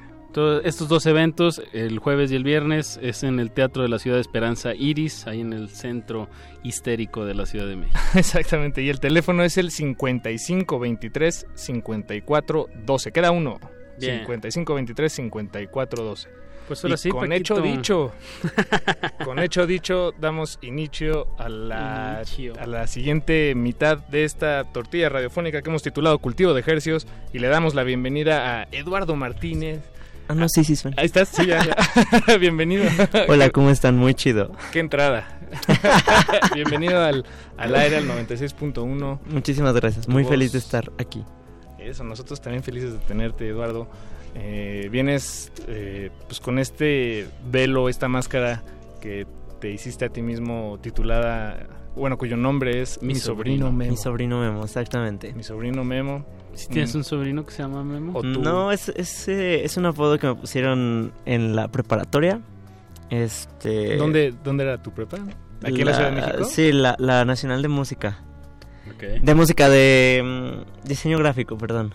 ¿La, en, ¿La de artes plásticas? es? Eh, ¿O es no, no, no, artes gráfico? gráficas, Ah, artes ok, gráficas, ok. sí, sí, sí. Este, pues estaba lo del, estaba lo del mundial. de, de aquellos años. No me acuerdo, creo que era el 2010, 2000 algo. Ujú. Y entonces este, yo dije ah, un- una tontería. Como suele ser, Sí. ¿no? Con, sí. Y de, y Con de cábula, de cábula me empezaron a decir todos mi sobrino, me- mi sobrino, de cábula me empezaron a decir todos Paco Memo por el jugador. Eh, en ese entonces yo tenía una banda que se llamaba Capitán Mío. Entonces un día se juntan los de la banda con los de la escuela. Y entonces los de la banda escuchan que los de la escuela me dicen Paco Memo. Y entonces ellos ya nada más lo dejaron en Memo. O a veces me decían Pepo. Con Capitán Mío estuvimos como en varios lados. en- pero llegó un punto en el que igual, este, pues ya, yo decidí como separarme. Y yo quería que, que el nombre de mi siguiente... pro- Obviamente yo quería seguir en la música. Y sí quería como que el nombre de, de- del proyecto tuviera algo que ver con Memo. Ok, ok, y entonces... las- Ese- las otras bandas ya. se sí, la otra, la otra, mi otra banda pues con el tiempo se disipó. Y entonces la cereza del pastel fue cuando un día este vino un tío de Tlaxcala. sí. Tla- Tlaxcala no existe. Tlaxcala no existe. y entonces, pues ya saben, en, en Tlaxcala como que no hay mucha, de repente mucha información de lo que pasa acá. Mucho menos lo que pasa en la escena independiente, ¿sabes? Entonces, eh, en una, en una, una reunión familiar, mi familia lo anduvo poniendo al corriente de, oye, pues es que ya, este, tu sobrino ya, ya nadie lo conoce como Eduardo, ya todos le dicen Memo, hasta nosotros ya le decimos Memo. Este, tiene un proyecto de música que, que va iniciando eh, y tenía una banda y se salió y, y estuvo en tal y tal y tal lado.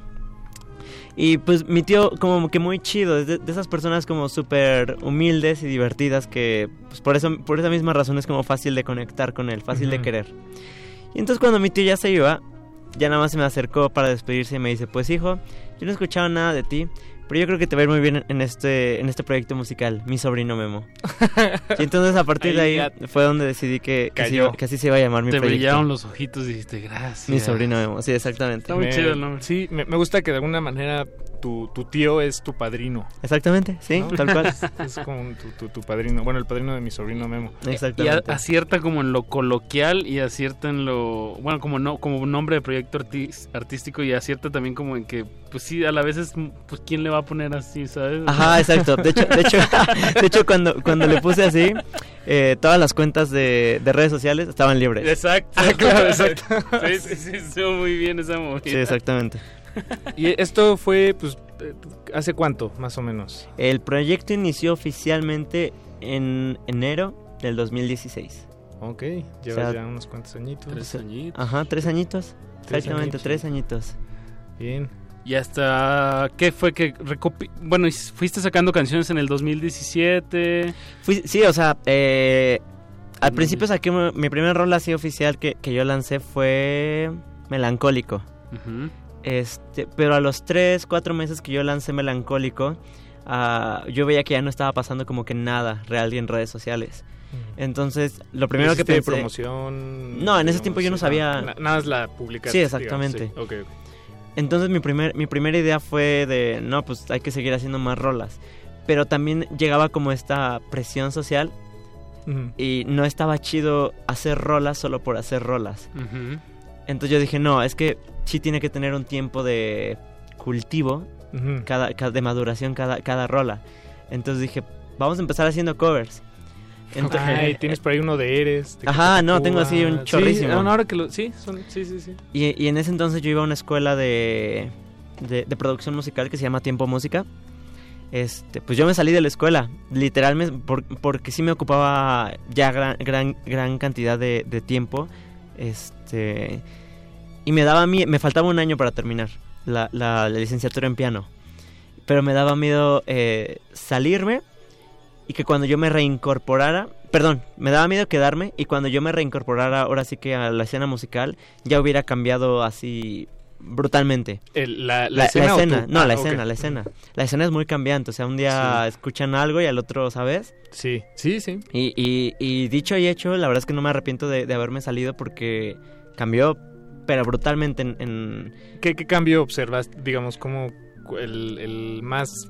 el cambio más radical. puedas- Por ajá. ejemplo, eh, está ahorita como esta corriente de, de músicos pop folk. este que, que únicamente es como un do it your- yourself. Ajá, hazlo tú mismo. Ajá, exactamente, que nada más es con guitarra acústica y, y voz. Y eso levantó muy cañón, muy, muy cañón. Ed Maverick a la cabeza. Ajá, exactamente. Y entonces, de yo haberme eh, quedado en la escuela, seguramente yo hubiera regresado con la idea de eh, producciones inmensas e- e- y enormes, ¿sabes? Eh, y entonces hubiera sido como mucho más eh, rollo para mí. Mucho, mucho más rollo. Y encontraste algo, que, un saco que te quedó mejor. Sí, sí, exactamente. O sea, como eh, fui conociendo también como esta corriente, está, está como, está como coqueta, está, está linda. Eh, y trato, en mis rolas al menos sí trato como de no irme a lo mejor de repente tan, este, tan limpio, o sea, me refiero a guitarra y voz, porque sí me gusta como Un hacer más de producción, Sí, sí, ukuleles. Exactamente. Este, y pues así. O- otra, otra cuestión de, de esta ola de la que mencionas tiene que ver con la lírica, ¿no? Eh, mi sobrino Memo, o te decimos Edu por tu nombre. No, creo que es- Mi ya, sobrino pues, Memo sí, lo sí, dejamos, creo- ¿no? como que Memo no, ya es- No hemos dicho tu nombre Sí, real, no, yo- ¿o sí? sí, al Ah, sí, al sí. inicio, Sí, ¿verdad? sí. Claro. Pero bueno, por Pedro. si ya se les olvidó. exacto, exacto. José Manuel. si ya se les olvidó, dejémoslo en memo. Exacto, mi sobrino Memo. Mi sobrino Memo. Ah, otra, otra, otra cuestión que observo es como una, una lírica como con un con un lenguaje muy directo, ¿no? Creo que eso, eso también está como Sí, sí, claro. La ver- sí, o sea, la verdad es que eh, yo eh, justamente en- desde el 2015 yo creo, era- he, he sido como muy fan de, de bandas con gran lírica como lo es Love, Love of Lesbian. Este, que trae como toda una... Sí, o sea, sus rolas traen como toda una historia, ¿sabes?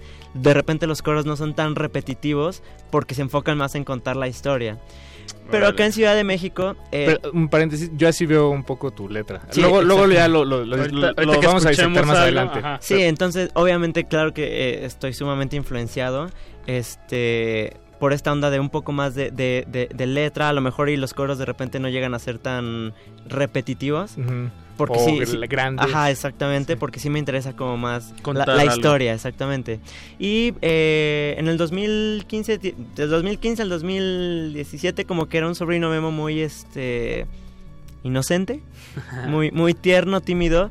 Y entonces las últimas tres, desde lo que fue mi, ulti- mi sencillo Solo te quiero para que juegues conmigo, como que ahí empecé ahora sí a explorar como esta, esta corriente y, y bien, la verdad es que es que te ayuda bastante igual como para sacar cosas que traes ahí y, y del modo tímido nunca podría sacarlas, ¿sabes? Bien, bien, bien. Qué bueno que nos dices todo esto porque nada más nos estás dando paja para, para seguir quemando en el Para siguiente que bloque, arda. para que arda, para que ardan estas frecuencias. ¿Qué, qué te gustaría que escuchemos? Es, ¿Con eh, qué empezamos? ¿Con qué empezamos? Yo Eso, creo ¿algunos alguien que no conoce tu música, que no está escuchando, que le digas, miren, esto es mi sobrino. Alguien, va, va, va. Alguien que no conoce mi música, yo creo que sería eh, Solo te quiero para que juegues conmigo. Solo te quiero para que juegues conmigo. ¿Está de casualidad en Somos Amigos? Ahí está compilado. Sí, de hecho, de hecho su primer, el segundo nombre de esta rola es Somos Amigos. Ah, ya. Sí, exactamente. Bien, pues vamos a escuchar de mi sobrino Memo el tema Somos Amigos, que también es Solo te quiero Para que juegues para conmigo. que juegues conmigo. y volvemos. Están en Cultivo de ejercicios.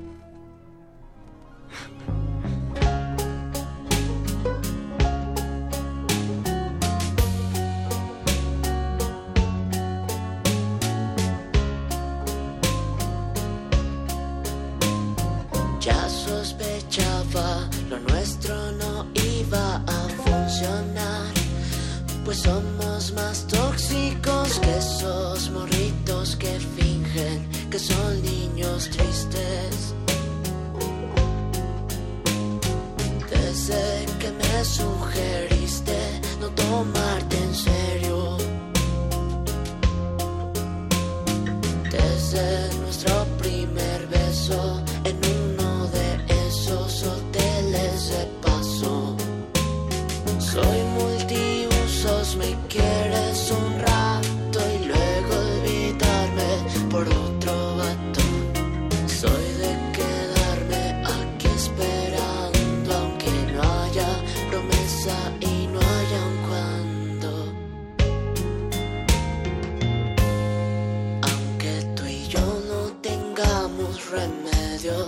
y todos digan que soy un desastre. Dices que quieres quedar.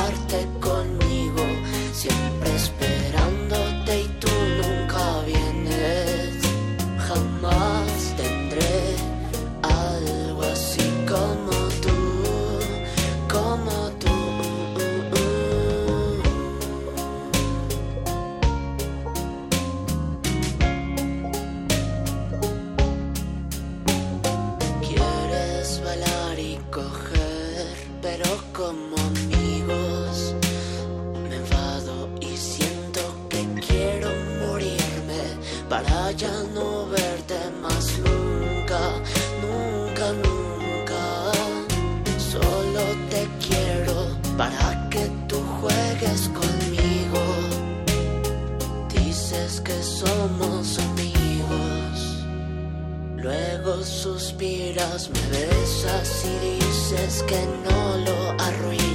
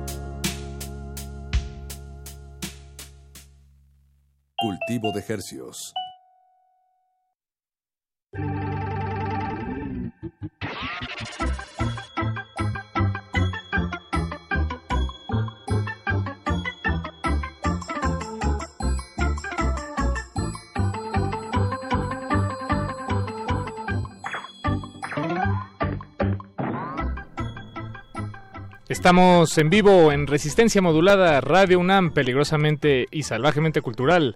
Lo que escuchamos hace unos momentos fue mi sobrino Memo. El tema se llama Somos Amigos, que también tiene un nombre que yo acabo de conocer, francamente, Memo. ¿El de Somos Amigos? Eh, bueno, no, el, el otro Solo nombre. Ah, solo te para quiero para que juegues conmigo. Sí, no. Ah, de, eso, eso. de hecho, de hecho ese es el nombre principal. Solo te quiero para que juegues conmigo. Así acaba, ¿verdad? La canción. Ajá. Sí. Así y también lo dice como en el- como por el medio de la rola. Mm. Solo te quiero para que juegues conmigo. Bien, pues como habrán da- dadose cuenta ustedes, miembros de la audiencia, eh, eso es mi sobrino Memo, eh, no- en un sentido no nepotista, como insistía Pacho Raspi hace unos momentos. De que no, no es literalmente tu sobrino. Sí, no, no es literalmente mi sobrino. y bueno, pues eh, decíamos hace unos momentos, Memo, que so- sobre esta manera de escribir la, la lírica de tus canciones, yo lo escuchaba y lo primero que me imaginaba era más bien un co- como leer un correo, como si fuera una carta. Este, Ándale, mira, qué entonces, no, o sea, pues en una carta no hay verso, coro. Bueno, digo, si te pones muy exquisito, tal vez y quieres como regresar a un punto importante. el punto. Sí, por eso te odio, maldito. y bueno, iba por ahí. me, me gusta mucho esa manera de, de, de hilar el pensamiento. Sí, Eh, claro. no, digo, no sé exactamente cómo lo hagas tú, no sé si valga la pena, es algo que vale la pena que nos compartas. Pues yo Lo- creo que sí, o sea, yo, eh, yo creo que mi, mi modo de composición es como, ha, sido como muy raro y versátil. Eh, por ejemplo, Solo te quiero para que juegues conmigo, sí es como una rola muy personal. Pero justo acabo de lanzar este, una rola que se llama Mi Desastre Favorito. Ah, sí. Y en esta rola, eh, el público fue quien me ayudó a armar la rola. Yo todo el tiempo, todo, todo el tiempo estoy trabajando en frases. Cuando voy en, en el camión, en el metro, en el auto, todo el tiempo. Frases cuando- aisladas que- sí, que sí, te frases- sí, exactamente. Y entonces las voy publicando en redes sociales, en Facebook, Twitter. Este. Y dependiendo del número de reacciones que tiene, fue como dije, esta por ejemplo tuvo un chorro de, de- de- de reacciones, vamos a, vamos a meterla. Y a lo mejor y sí termino como modificando mucho la frase, pero eso es también luego lo complicado. Tratar de decir lo mismo, pero de otro modo, ¿sabes? Sí, sí, Eh, sí, sí. Es, es, es ahí como todo, todo un rollo. Pero sí te va dando un norte las redes sociales, digamos, Sí, ¿no? De, sí, de sí, muy cañón. ¿Qué comunica, com- qué idea comunicó más, ¿no? De alguna Exactamente. manera. Exactamente. Por ejemplo, esta de mi desastre favorito tenía una temática sumamente diferente. De hecho, iba a ser hasta medio romanticona. Ajá. Este, y de repente empecé a publicar así frases y frases y la gente reaccionaba y, y me preguntaban, ojalá y sea me decían, ojalá y sea parte de tu próxima canción, ¿sabes? Y tú, ah, sí, sí. Justo, Sí, justo eso. Exactamente. Le atinaste. este, y pues sí, o sea, y, y es como bastante variado el proceso creativo. Bien. Esa canción tiene una frase, una pequeña frase en japonés, si recuerdan que dices Watashi wa... Watashi, no, Watashi te quiero bonito. Ah, Watashi te quiero Watashi bonito. te quiero bonito. De hecho, el Watashi simplemente es un yo. Sí, exacto. Y, y el te quiero, no recuerdo bien, pero creo que eso es portugués. O algo así. O sea, no es, o sea, es te quiero tal cual. Y, y esa frase lo que quise eh, decir es, te quiero sinceramente, o sea, te quiero sin pretensiones, te quiero incondicionalmente. Mm, ¿Sabes? bien. Sí, sí, sí. Digo, yo lo, lo que pensé cuando escuché eso fue... eh, digo, Está loco este cuando. No, no, no, al revés. Cuando, o sea, cuando yo escucho a algún mexicano decir algo en japonés, es muy probablemente que, que no estudie japonés, pero que sí vea muchas caricaturas. Ah, sí. Dije, ah, es de la los cultura. míos. No, eso, eso sí, eso, eso que ni que sí soy como demasiado eh, friki, nerdo de, de closet. Animes, Sí, animes, animes. Sí, sí, muy cañón. Soy de los que ha visto, no sé, Ranma y medio dos veces. Ah, Por, qué chido. por ser un clásico nada más. Ah, O sea, lo, lo revisitaste después de, la época de la era Canal 5. Sí, exactamente. Ah, no, no, no, no, no, o sea, lo revisité dos veces después de la era. sí. O sea, de- fíjate, eh, es muy curioso porque de niño no lo veía tanto porque me caía muy mal de niño a Kane, porque siempre estaba como enojada, y, ajá, sí, y era sí. como, ¿qué le pasa a esta morra? ¿Por qué está así todo el tiempo? Y entonces ya más adelante, como a los 17, la volví a ver y me fascinó, muy, muy cañón. Y, A como, y como que entendí ya por qué también se enojaba Kane. A, a Kane, tienes A a Kane. Tendo. Y abrí, ajá, Kane Tendo. Y ahorita en el 2017 me la volví a echar así completita. Y bien, y no, bien, no. no, no envejeció como los caballeros del Zodiaco. Sí, que- exactamente. Que, creo que envejecieron mal, Sí, francamente. sí, sí, envejecieron mal. Sí, Digo, nomás por poner rápido en contexto a la audiencia, Ranma y medio eh, se trataba Ah, de, sí. de que si se echa- eh, había una maldición, ¿no? De que si te Exacto. echaban agua fría, Ajá, si te caías en el- convertías en, un lago, ajá, y En luego los lagos. Ajá, unos lagos mágicos y te convertías en En algo. en, en algo. Dependiendo del lago en el que cayeras, porque estaba el lago del panda, el lago de la rana, el lago de la chica ahogada. Exactamente. Ah, exactamente, porque además eran espíritus que se ahogaron ahí. Exactamente, y se Ah, transformaban en eso. Y la No, historia pues de Ranma. Sí, exacto. Yo lo vi en la época de oro del canal, canal 5. Y Ranma era este muchacho que se transformaba en chica. En chica. Y eso fue bastante cosa muy loca. muy- ajá, exacto. Exactamente. Wow. Sí, sí. Adelantado.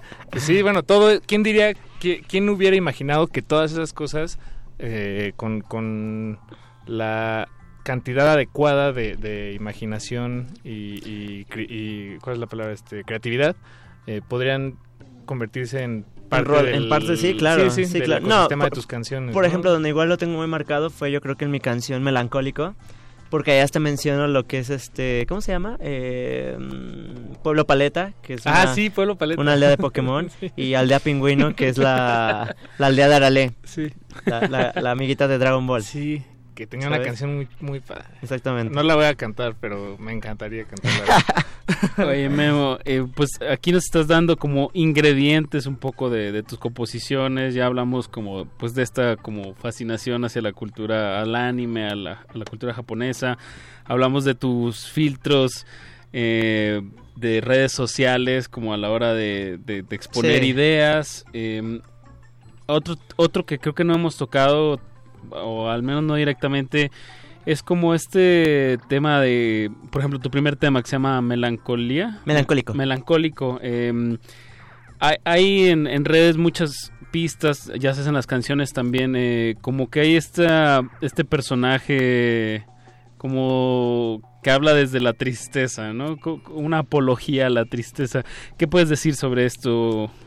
Pues, ¿Crees que es algo que, que comunica, a- o sea, es como a- lo hace más fácil de comunicar a, a tu público o es algo más No, personal? no, o sea, sí creo que es como súper personal. Eh, siempre traté como de escribir canciones felices, pero no me, no me encantaba. sí, no, no, no me, y no me gustaba lo que escribía, así Ya. súper, súper feliz.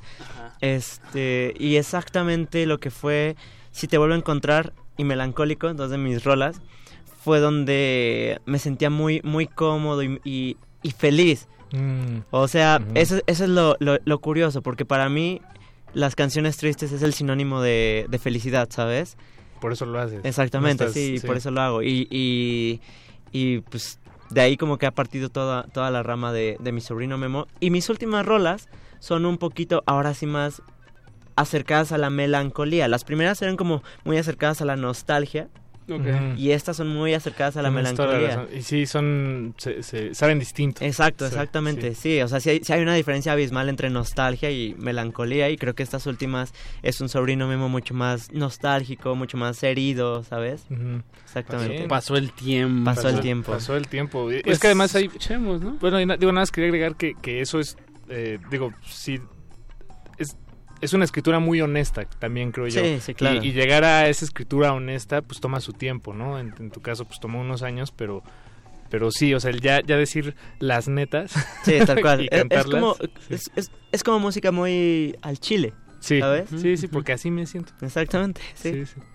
Bien, Pues escuchemos gusto, pues mi escuchemos algo desastre favorito. Mi desastre, mi desastre favorito. Que salió este año. Este año hace un menos de un, un mes, creo. Bien, bien. Y ahorita platicaremos sobre otro lanzamiento. que Otro tuviste, lanzamiento pero y una fecha que tienes en el lunario, pero ahorita damos más detalles. No le cambie, súbele a su radio. Mi desastre favorito aquí con mi sobrino Memo.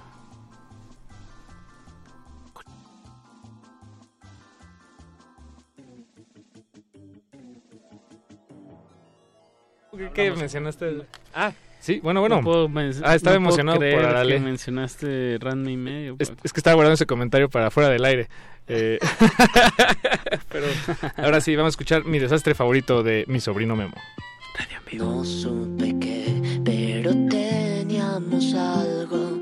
Éramos tú y yo, tu vestido y mis manos. Yo cantaré tus rolas favoritas para verte sonreír. Y aquel amor absurdo, inefable e intenso, no sé por qué, pero me hacía feliz. Luego tú y yo tuvimos que arruinarlo. Tú por cabrona, yo por quererte tanto.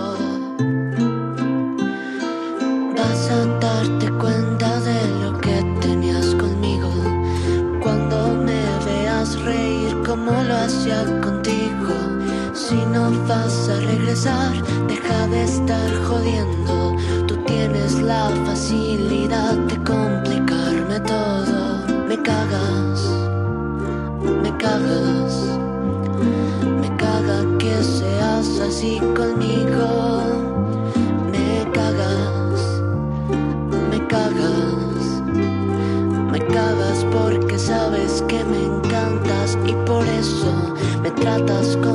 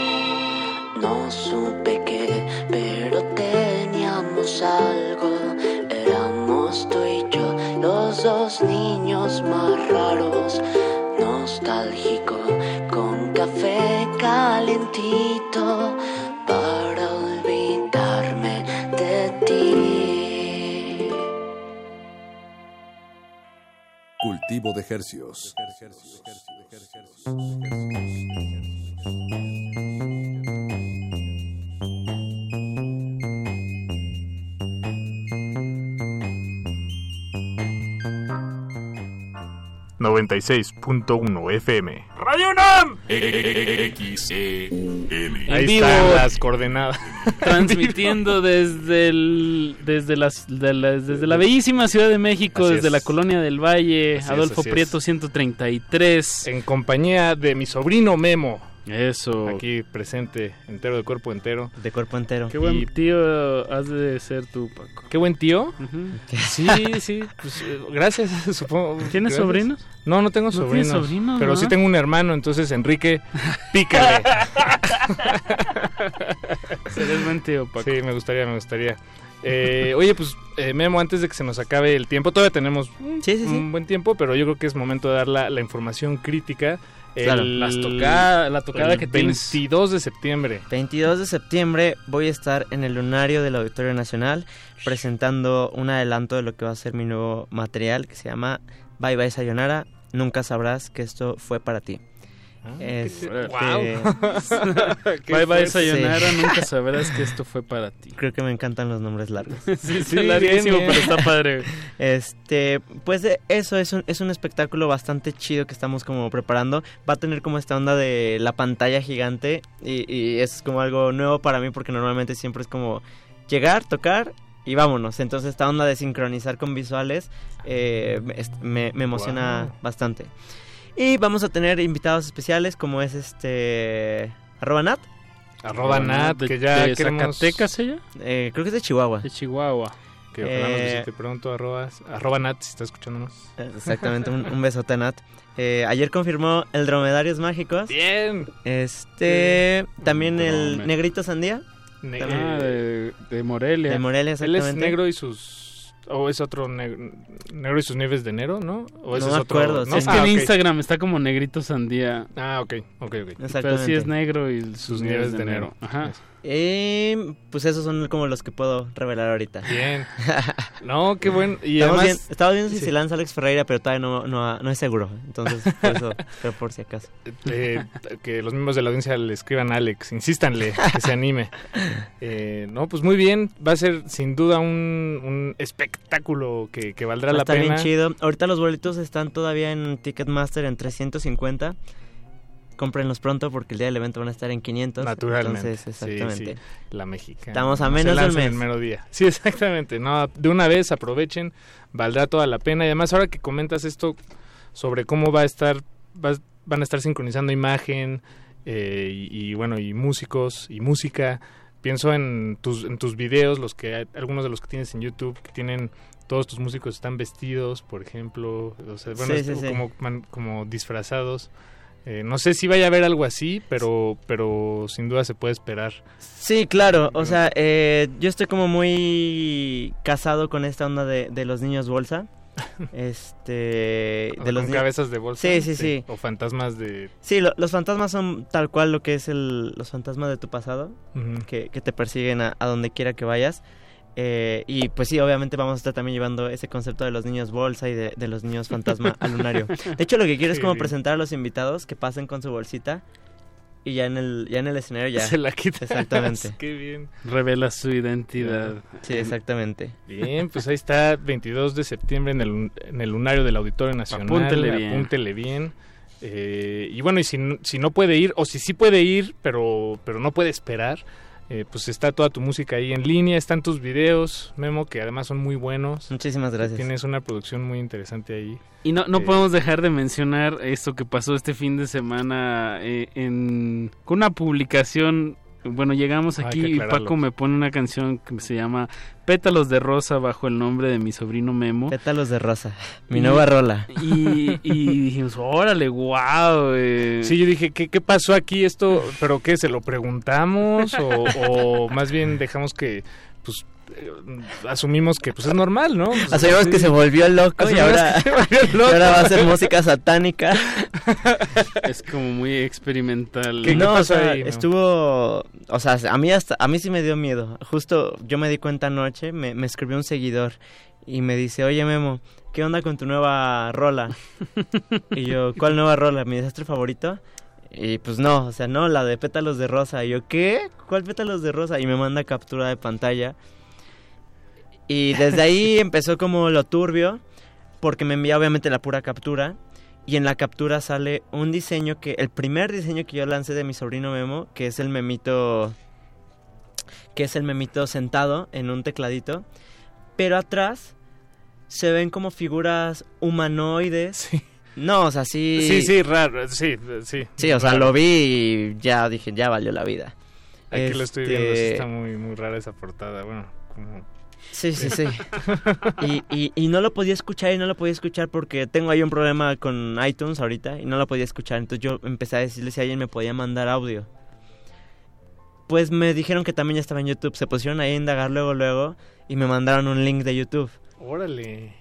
Y ya me lo mandan y no, o sea, se escuchan cosas raras. O sea, sí se escuchan como, como invocaciones, voces. No, una, una cosa rara. Est- Está raro, está también en Spotify. Bueno, o sea, está en todas Ah, ah, partes, no. además. Y hoy en la mañana fue cuando ya estaba en Spotify. Órale. Sí, o sea, y, y- bueno, está, tu intención es que retirarla de, de Sí, ahí, no, o sea, luego, luego, luego, luego le escribí a, a- a- al Prime, que es mi, mi, mi agente de OneRPM, que son los que suben mis rolas a, a- a- a plataformas. plataformas. Un beso al Prime. Este. Ay. Y entonces ya el Prime fue, fue quien me dijo que eso era como piratería. Y, y, y yo le decía así de, oye, ¿y no será un bot? Porque sí me he enterado de, de que hay canales de YouTube que 24 horas al día están subiendo rolas. Y, y rolas, Sí, y- sí, y sí, rolas sí. generadas, perdón, videos, videos generados por una computadora, no por Sí, seres son los humanos. que solo ves la pantalla. eh, Exactamente. Y, so- y puedes llegar a ellos buscando topic. Exactamente, sí, sí, sí. exactamente. Y, y entonces ya fue donde me dijeron que no, que sí tenía que haber sido alguien, pues porque hay todo un proceso para subir como, como una rola. Qué misterioso. Y te metes a buscarla, y, me metí a mi Spotify for Artists, que es donde, pues sí, la, tu cuenta de- donde ves tus, Tus números. tus números y demás. Y no había nada, nada respecto a la rola, o sea, no, no dice ubicación, no dice fuente, no dice nada, nada de la rola. Qué raro. Y Bueno, sí, o sea, eh, la verdad, eh, yo sí soy como un poquito paranoico. Y luego que me llegó el mensaje a la una y media de la mañana, no, anoche sí estaba que me llevaba la Hijo. vida. Ok, No, bueno, pues... Sí, no la escuchen, no la- sí, sí. Exacto, de, de una vez lo dejamos en dicho en radio pública. Radio pública. Esa no es tu rola, No, no es mi la rola. reproduzcan. Si la Qué quieren, raro, bájenla, pero ya, pero, pero ya no la reproduzcan en los perfiles. Sí, de- esperamos que ya para mañana ya esté abajo. Bien. Y pues ojalá... Voy, a- voy, a, voy a ver si hago un cover de esa rola. Exacto, estaría bien. Eh, Memo, pues, nos queda tiempo para poner una rola más. Una rola más ¿Con y qué nos nos despedimos. despedimos? ¿Saben qué? Yo, yo creo que nos vamos a ir con Éramos Novios para la- las personas que me están escuchando por primera vez en, en Éramos radio. novios. Éramos novios. De mi sobrino Memo, síganlo en todas sus redes sociales y le recordamos 22 de septiembre en el lunario del Auditorio Nacional. 22 Así de es. septiembre, lunario del Auditorio Nacional. Y con eso nos despedimos. Memo, mucho gusto. Muchas gracias a todos. Quédense en sintonía. Resistencia modulada acaba hasta las 11 de la noche. Esto fue Cultivo de Ejercicios. La hora del cultivo debe terminar. Así, el sonido podrá florecer.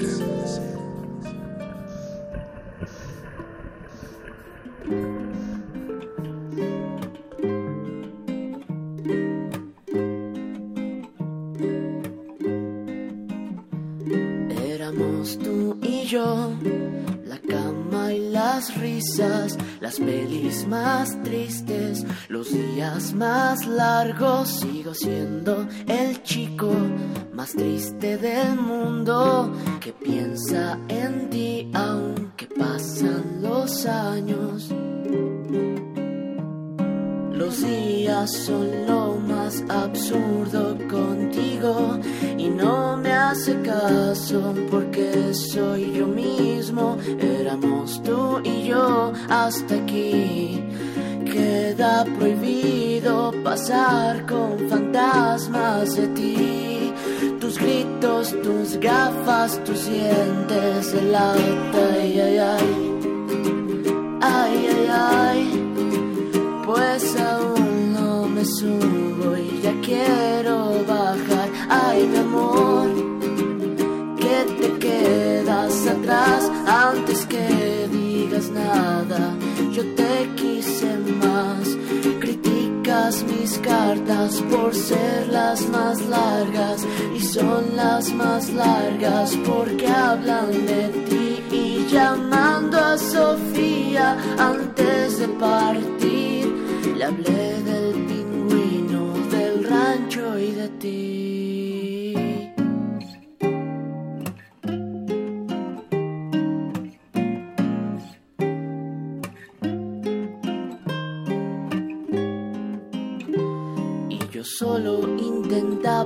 Arrullarte con mis besos y tú siempre respondías con relámpagos y truenos. Éramos tú y yo, el par más sencillo, riendo y perdidos, el más triste recuerdo de mi vida. Aún me cuestiono por qué calos fríos, si eran tan cálidos días contigo, éramos tú y yo hasta aquí. Queda prohibido pasar con fantasmas de ti. Tus gritos, tus gafas, tus dientes de lata, ay, ay, ay. Ay, ay, ay pues aún no me subo y ya quiero bajar. Ay, mi amor,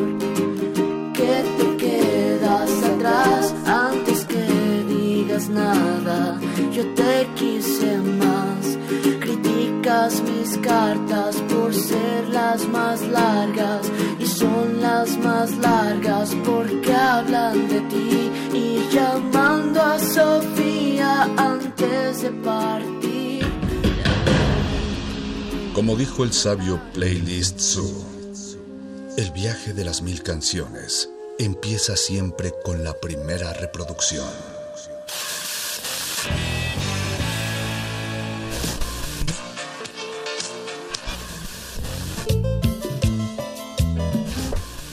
Continuación, un maestro te abrirá la puerta de su lista de reproducción. El resto va por tu cuenta. Play listo.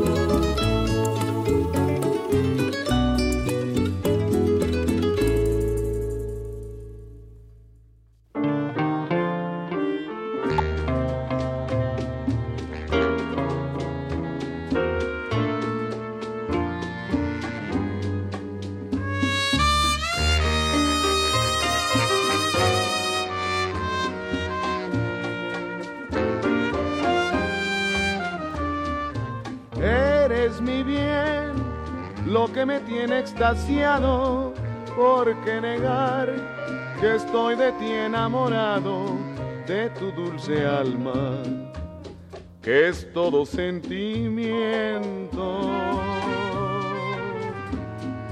De esos ojazos negros, de un raro fulgor que me dominan e incitan al amor.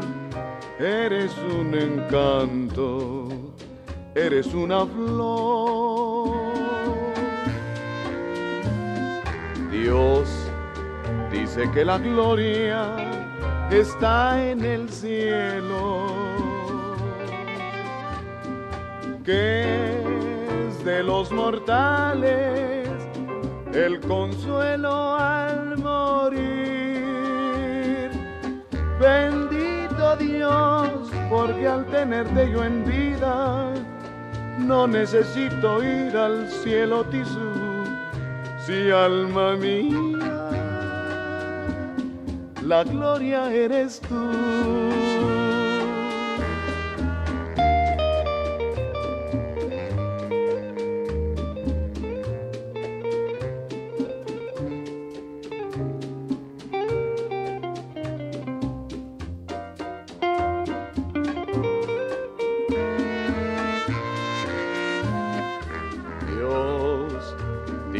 La gloria está en el cielo,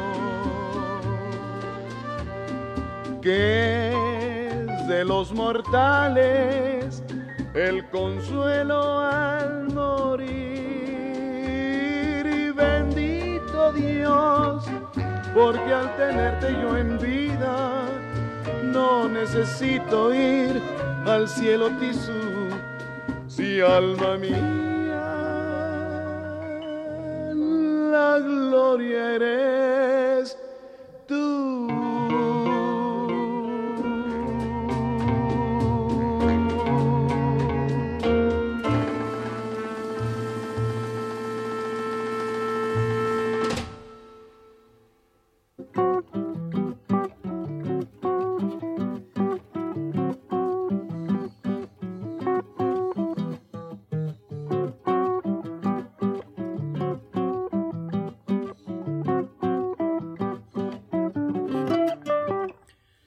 Por favor, nunca me olvides. Te aseguro no te de olvidar. Pido amor, que no lo dudes.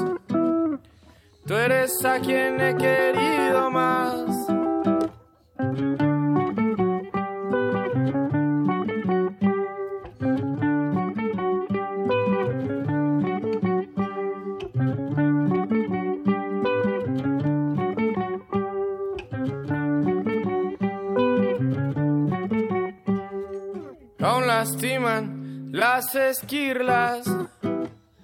También me alcanzaron a pegar.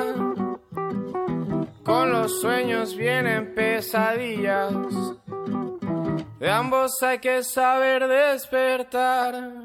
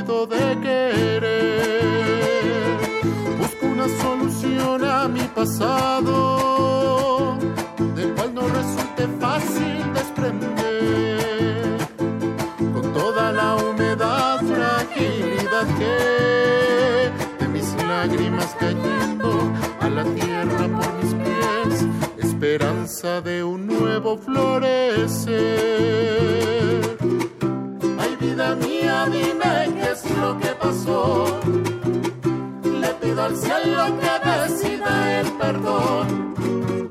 Si acaso escuchas que el viento trae mi voz, pa' la garganta tomate un té de malbón. Ay, vida mía, esto no va a parar. Le pido al cielo que tú puedas continuar. Y si algún día la tristeza te ha de dar, piensa en las flores que sembramos al amar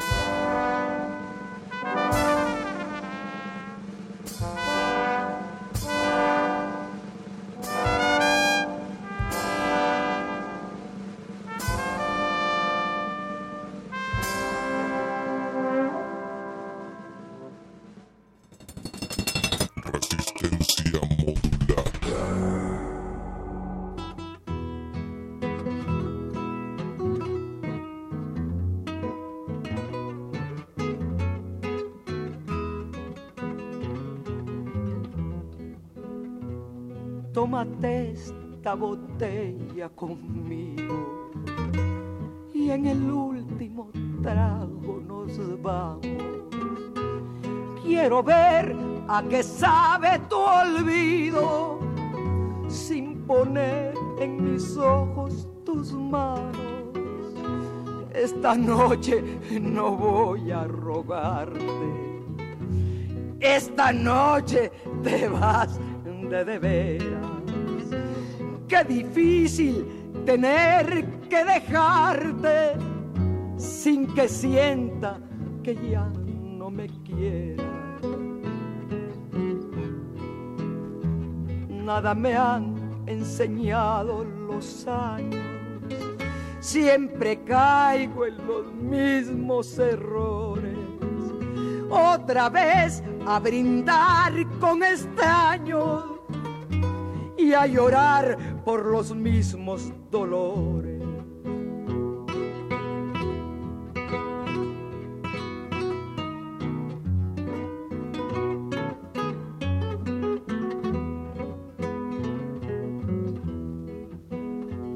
Tómate esta botella conmigo y en el último trago me besas. Esperamos que no haya testigos por si acaso te diera vergüenza. Si algún día sin querer tropezamos, no te agaches ni me hables de frente. Simplemente la mano nos damos y después que murmure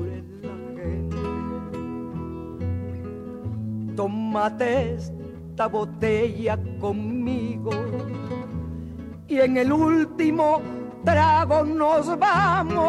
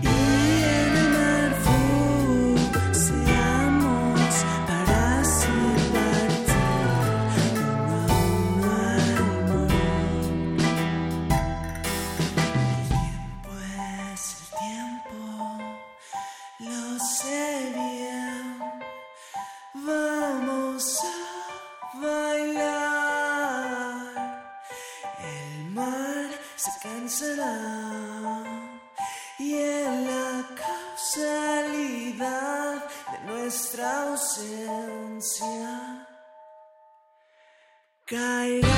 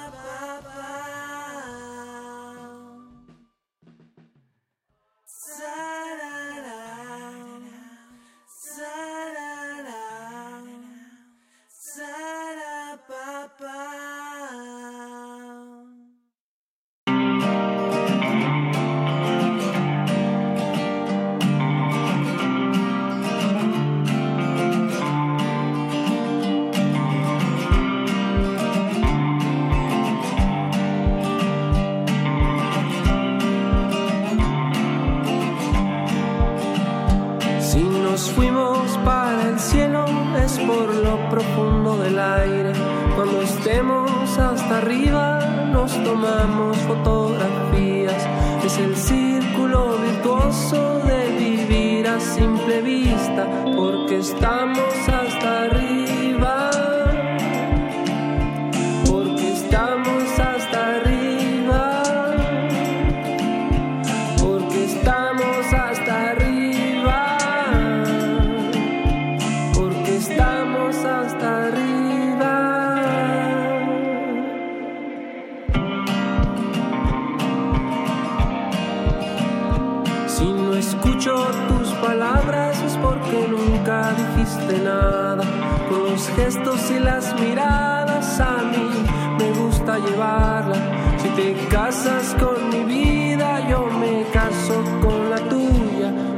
this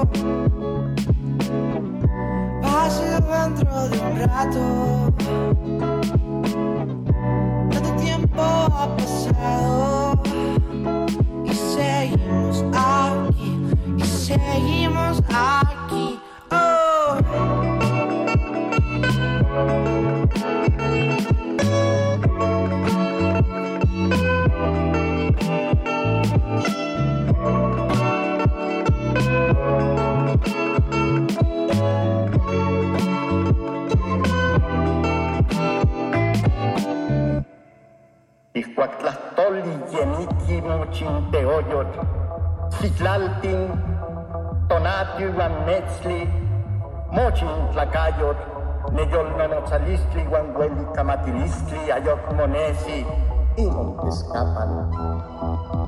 Ixcuactlastoli yeniki, mochi tlamantlin semanahuac, eoatl, atoyatl, yolcame, Cuautin iuan xiuitl ayocmo nemililo, ayocmo tenegualo, tlachialistica iuan caquilistica ayocmo neni.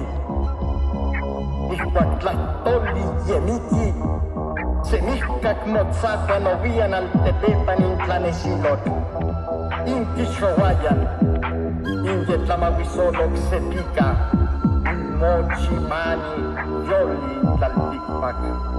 Cuando muere una lengua, las cosas divinas, estrellas, sol y luna, las cosas humanas, pensar y sentir, no se reflejan ya en ese espejo.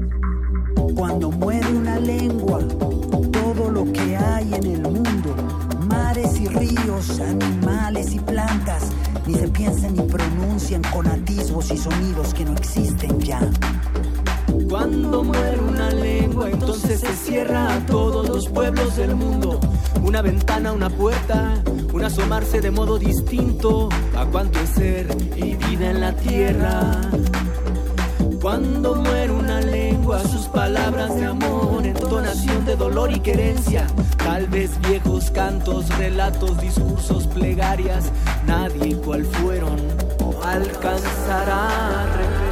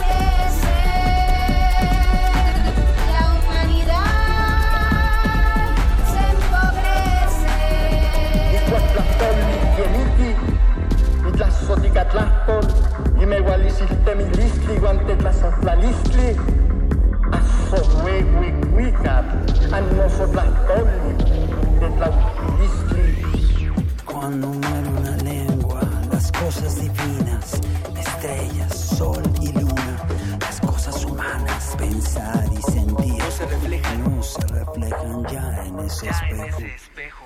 Cuando muere una lengua, todo lo que hay en el mundo, mares y ríos, animales y plantas, ni se piensan ni pronuncian con atisbos y sonidos que no existen ya. Cuando muere una lengua, entonces se cierra a todos los pueblos del mundo.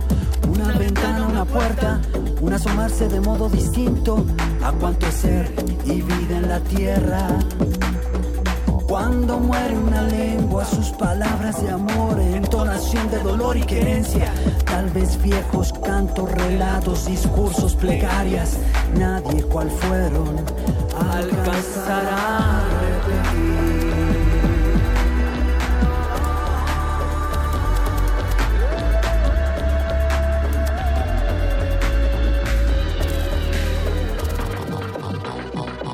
Cuando muere muchas han muerto y muchas pueden morir. Espejos para siempre quebrados, sombra de voces para siempre acalladas. Cuando muere una lengua, ya muchas han muerto y muchas pueden morir. Espejos para siempre quebrados, sombra de voces para siempre acalladas.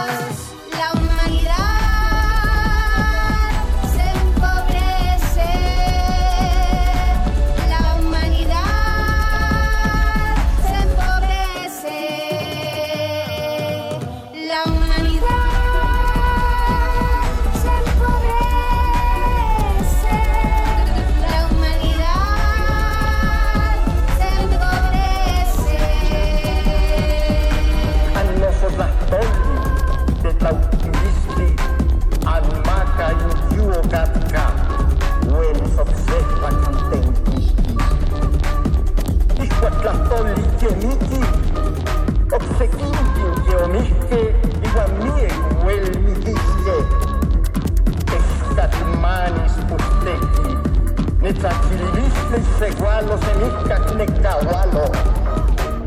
Tlacayo motolinía.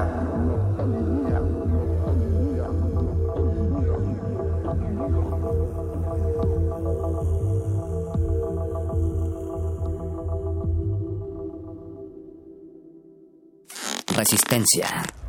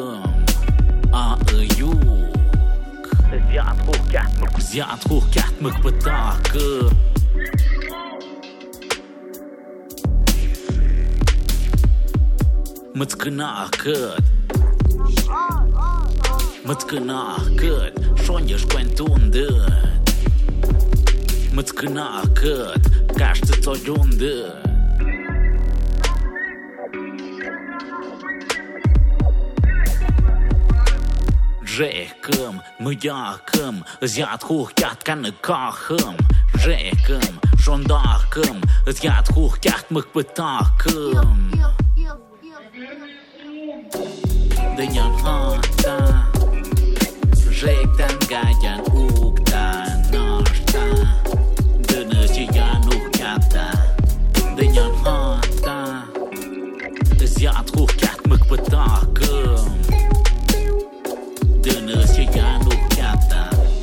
vineyard hardcore. Ukta noșta, dână și ea nu chiata, vineyard hardcore.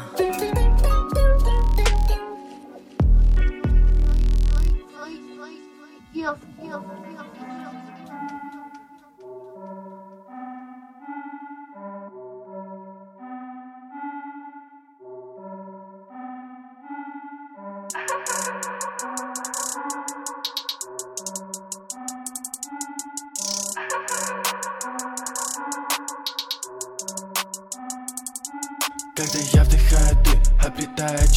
Разум Все становится простым, и я нахожу ту фразу За которой бегал с детства.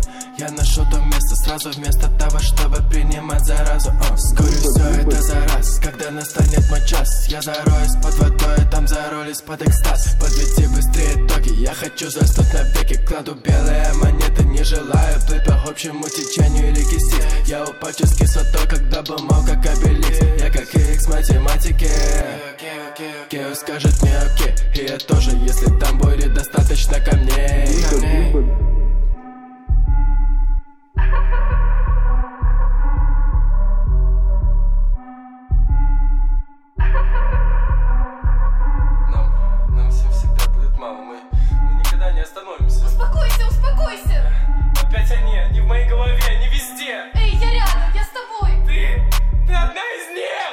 Стоны, я слышу стоны, там, где люди попали в загоны Механическая сила, войны гео не носят капюшоны. Ха, Строго по форме, брота как в норме, двуликий демон на всех Утром так, а ночью на краю платформы. Отойди и едем прочь Я изгнанник, не могу найти свой дом. Он не там, где мне рады, там уверен. В одном ты не должен раскрывать свой рот. Твоя плоть это граница. Новые гномы не умеют говорить. Когда я вдыхаю дым Обретаю то спокойствие Когда я вдыхаю дым Я становлюсь чистым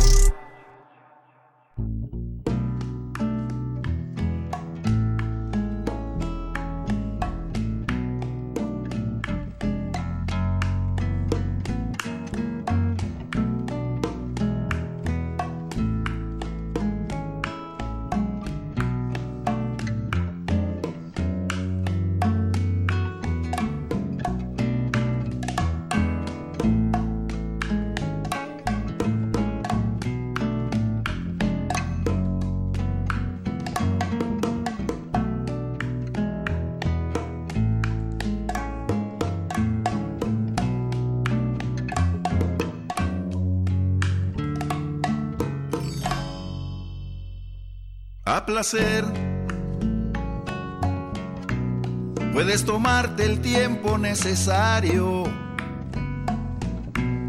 que por mi parte yo estaré esperando el día en que te decidas a volver y ser feliz como antes fuimos. Sé muy bien que como yo estarás sufriendo a diario la soledad de dos amantes que al dejarse están luchando cada quien por no encontrarse. Y no es por eso que haya dejado de quererte un solo día. Estoy contigo aunque estés lejos de mi vida, por tu felicidad a costa de la mía. Pero si ahora tienes tan solo la mitad del gran amor que aún te tengo, puedes jurar que al que te quiere lo bendigo. Quiero que seas feliz,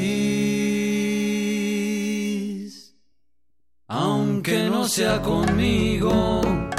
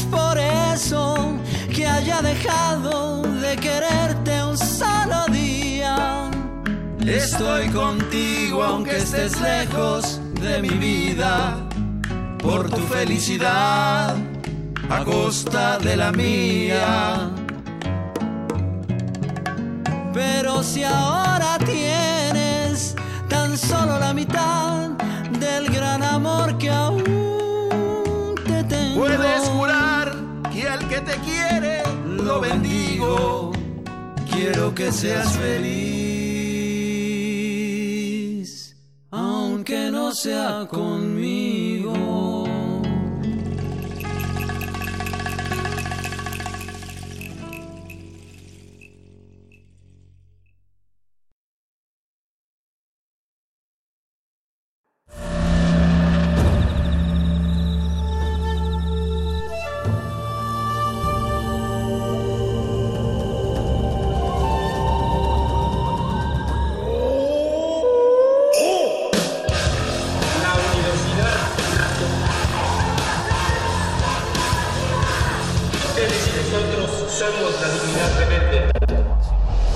Resistencia Modulada es una coproducción de Radio UNAM y El Universo.